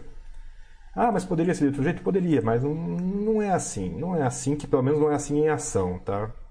Eu estou usando o modelo de ação aqui para falar disso aqui agora. L. Wash, se o tomador não conseguir comprar, o risco do doador é receber em reais ao invés das cotas? Sim, esse é o risco. Achismo, não tenho certeza, é a minha interpretação dessa, dessa resposta para essa situação extrema. Situação extrema. Pessoal, espero que não seja novidade para muita gente, mas nenhum negócio na bolsa é garantido. Você comprou, aconteceu esse ano. Teve um fundo lá que o cara vendeu as cotas. O cara vendeu, não entregou e não tinha oferta de venda. O pessoal apertou o botãozinho, olha, eu quero ir contra a corretora. A corretora, é a corretora do vendedor é obrigada a comprar a cota a qualquer preço. Não tinha cota. Portanto, não tinha preço. Esse negócio foi desfeito. Foi revertido. Nenhuma operação na bolsa é garantida e o, a, o cenário de falha de entrega aqui, na verdade, desculpe, o cenário de falha de entrega entre tomador e doador, ou é negócio ser desfeito, o que eu acho injustiça, né, porque permitiria ganhar dinheiro de graça às custas de muita gente, ou a liquidação financeira que está previsto lá no slide do está previsto lá no slide como optativo. Mas eu tenho bastante convicção que quando a opção falhar vai ser obrigatório, obrigatório, obriga, obrigatotativo, sei lá, obrigatório. Ia fazer piada não consegui.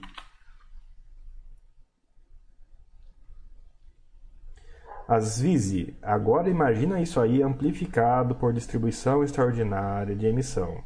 Ah, sim, concordo. Ó. De novo, ó, esse fundo aqui faz uma emissão que tem preferência, que tem que tem preferência. Esse fundo faz uma emissão que tem preferência, que tem sobras, que tem montante adicional. Legal, né? O administrador vai falar com o comprador. O doador que quer as preferências vai ter vai ter obviamente as prefer... vai ter o rendimento, vai ter as preferências, vai ter as sobras e vai ter o montante adicional. Por óbvio, né? Necessariamente. Aí, ó, pessoal, prontinho, super explicado. Simples, óbvio, claro, lógico.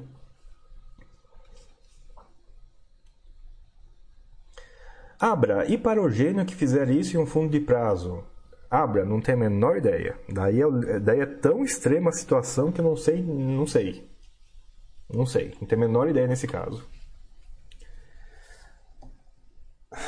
Não sei, daí, daí eu quebrei a Abra, daí eu não sei. Mesmo não sei, não sei, não sei. Serra Azul, os danos podem ser em progressão geométrica. Pessoal, acho que teve o Urca que fez uma emissão de 4 para 1 aí esses dias. Imagina, você alugou 100 cotas, na preferência, na preferência já é 4 para 1. Imagine isso. É, imagine preferência 2 e preferência 3. Serra Azul, muita gente não tem noção. Serra Azul, tenho certeza disso. E Serra Azul, tenho mais certeza ainda que o aprendizado virá a galope. Tendo ou não tendo noção.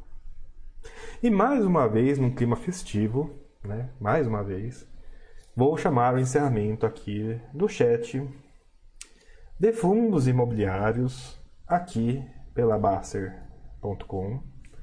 Possivelmente com vocês apreciando um pouquinho mais a filosofia de sim, evitar sair muito do buy hold. Os bons e velhos disclaimers, né? 2020, ainda ano do Covid-19. Se alimentem bem, pessoal. Tá muito melhor o Brasil. Né? Tô torcer que não chegue segunda onda aí, mas ainda assim, alimente-se. Não tem vacina ainda. 2020, o ano da reserva de emergência, né? Quem tiver com a reserva de emergência feita meus parabéns, aproveite esse mercado maluco, que sim, tá maluco. Quem não tiver, força na peruca, vamos fazer essa reserva de emergência consolidada e fazer ela funcionar. Tem gente desempregada até hoje, pessoal. Tem gente sofrendo até hoje. O mercado não recuperou totalmente, tá maluco. Tem gente usando a reserva de emergência hoje, em novembro, e preocupado que não vai aguentar. Imagine quem não tinha. Mas é isso. Vamos, só vou ver se tem alguma últimas mensagens aqui, mas já vou pro, pro encerramento aqui já. Ah, sim. Já pro encerramento não é pergunta, mas eu espero que tenha passado a noção de que sim, a vida do tomador é um inferno na Terra. Evitem e que sim, o doador tem alguns probleminhas ainda não detalhados, a gente não sabe se o problema é tão grande assim ou não, mas tem, tem situações limítrofes aí que tem soluções limítrofes. A, a principal coisa, talvez, a, que vai mais acontecer, que eu não tenho certeza ainda, por isso que eu não comentei, mas eu vou deixar para vocês aí confabulando, é que doador talvez só tenha um dia para exercer o seu, a sua preferência na emissão. Ele não vai ter um prazo, mas ele vai ter que estar tá num dia só. Tem lá no slide essa informação, mas vamos esperar para acontecer. Isso aqui daí seria alarmismo demais eu afirmar isso, eu tenho a suspeita disso, tá? Mas é bom até não enfatizar porque é suspeita, não tenho, não tenho noção exata se vai ser assim mesmo. Não. Só, quando, só quando sair o dado na prática que eu vou ter certeza. Uh, Andix, muito obrigado de nada, Andix. Fabiano, André, boa tarde. Na hipótese extrema do fundo líquido, qual o valor a ser repassado para o doador? Calma aí, de novo. Fabiano BC2. André, boa tarde. Na hipótese extrema do fundo ilíquido, qual o valor a ser repassado pelo doador? É, Fabiano BCA, bolsa arbitra. E não é a primeira vez que aconteceria isso, não. Tem situações limites mas é basicamente o valor original do contrato com a remuneração mais o valor arbitrado de eventos acionários. Ah, isso não é um número, eu sei, é uma fórmula. A fórmula depende do caso prático. Então, mas a resposta em ações é essa: o valor original é, atualizado o, e o, os eventos acionários atualizados. Ah, e o que você pode pedir daí em segundo lugar, separado, é uma falha de execução contra a corretora, mas é um procedimento separado para exigir da corretora a diferença entre o entre o valor original e o valor de, de recompra. Mas se o ativo continuar líquido, não tem valor de recompra, daí você perde essa chance. Então, sim, um ativo extremamente líquido corre o risco de perder ele contra uma liquidação financeira. Uh, Serra Azul, um abraço, André, tudo bom? Igualmente, Serra Azul, um abraço. Asvinde, valeu, galera, valeu. Pai Meio, obrigado, André, boa tarde. De nada, Pai Meio, que bom, gostou, boa tarde. Para o MBC, cheguei tarde, abraço, estava no celular não consegui participar hoje. Uma pena. É, vai ficar gravado, só vocês é só pessoal, assim que termina aqui, fica leva uns 30, 40 minutos, fica lá, acessa lá chats ao vivo, tem lá o histórico do chat, dá para reassistir. Uh, abraços a todos, abraços. É, Eliwashi, obrigado chat, que bom gostou, Eliwashi. Abra, muito obrigado de nada. Fabiano C, obrigado, entendido. E é isso aí, pessoal. Encerrando chat de fundos imobiliários aqui pela Baster.com. Desejo a todos bons negócios, boas tranquilidades e todo mundo né, com a pipoquinha, pipoquinha quentinha, manteiguinha, salpicado de sal bem pouquinho, a gente assistir o grande dia da hecatombe dos fundos imobiliários, né, o dia que o mercado de fundos imobiliários acabou. Vulgo segunda-feira, que é o dia que começa né, essa tal de leilão, aluguel de fundo imobiliário. É isso aí, pessoal. Abraços, abraços e até.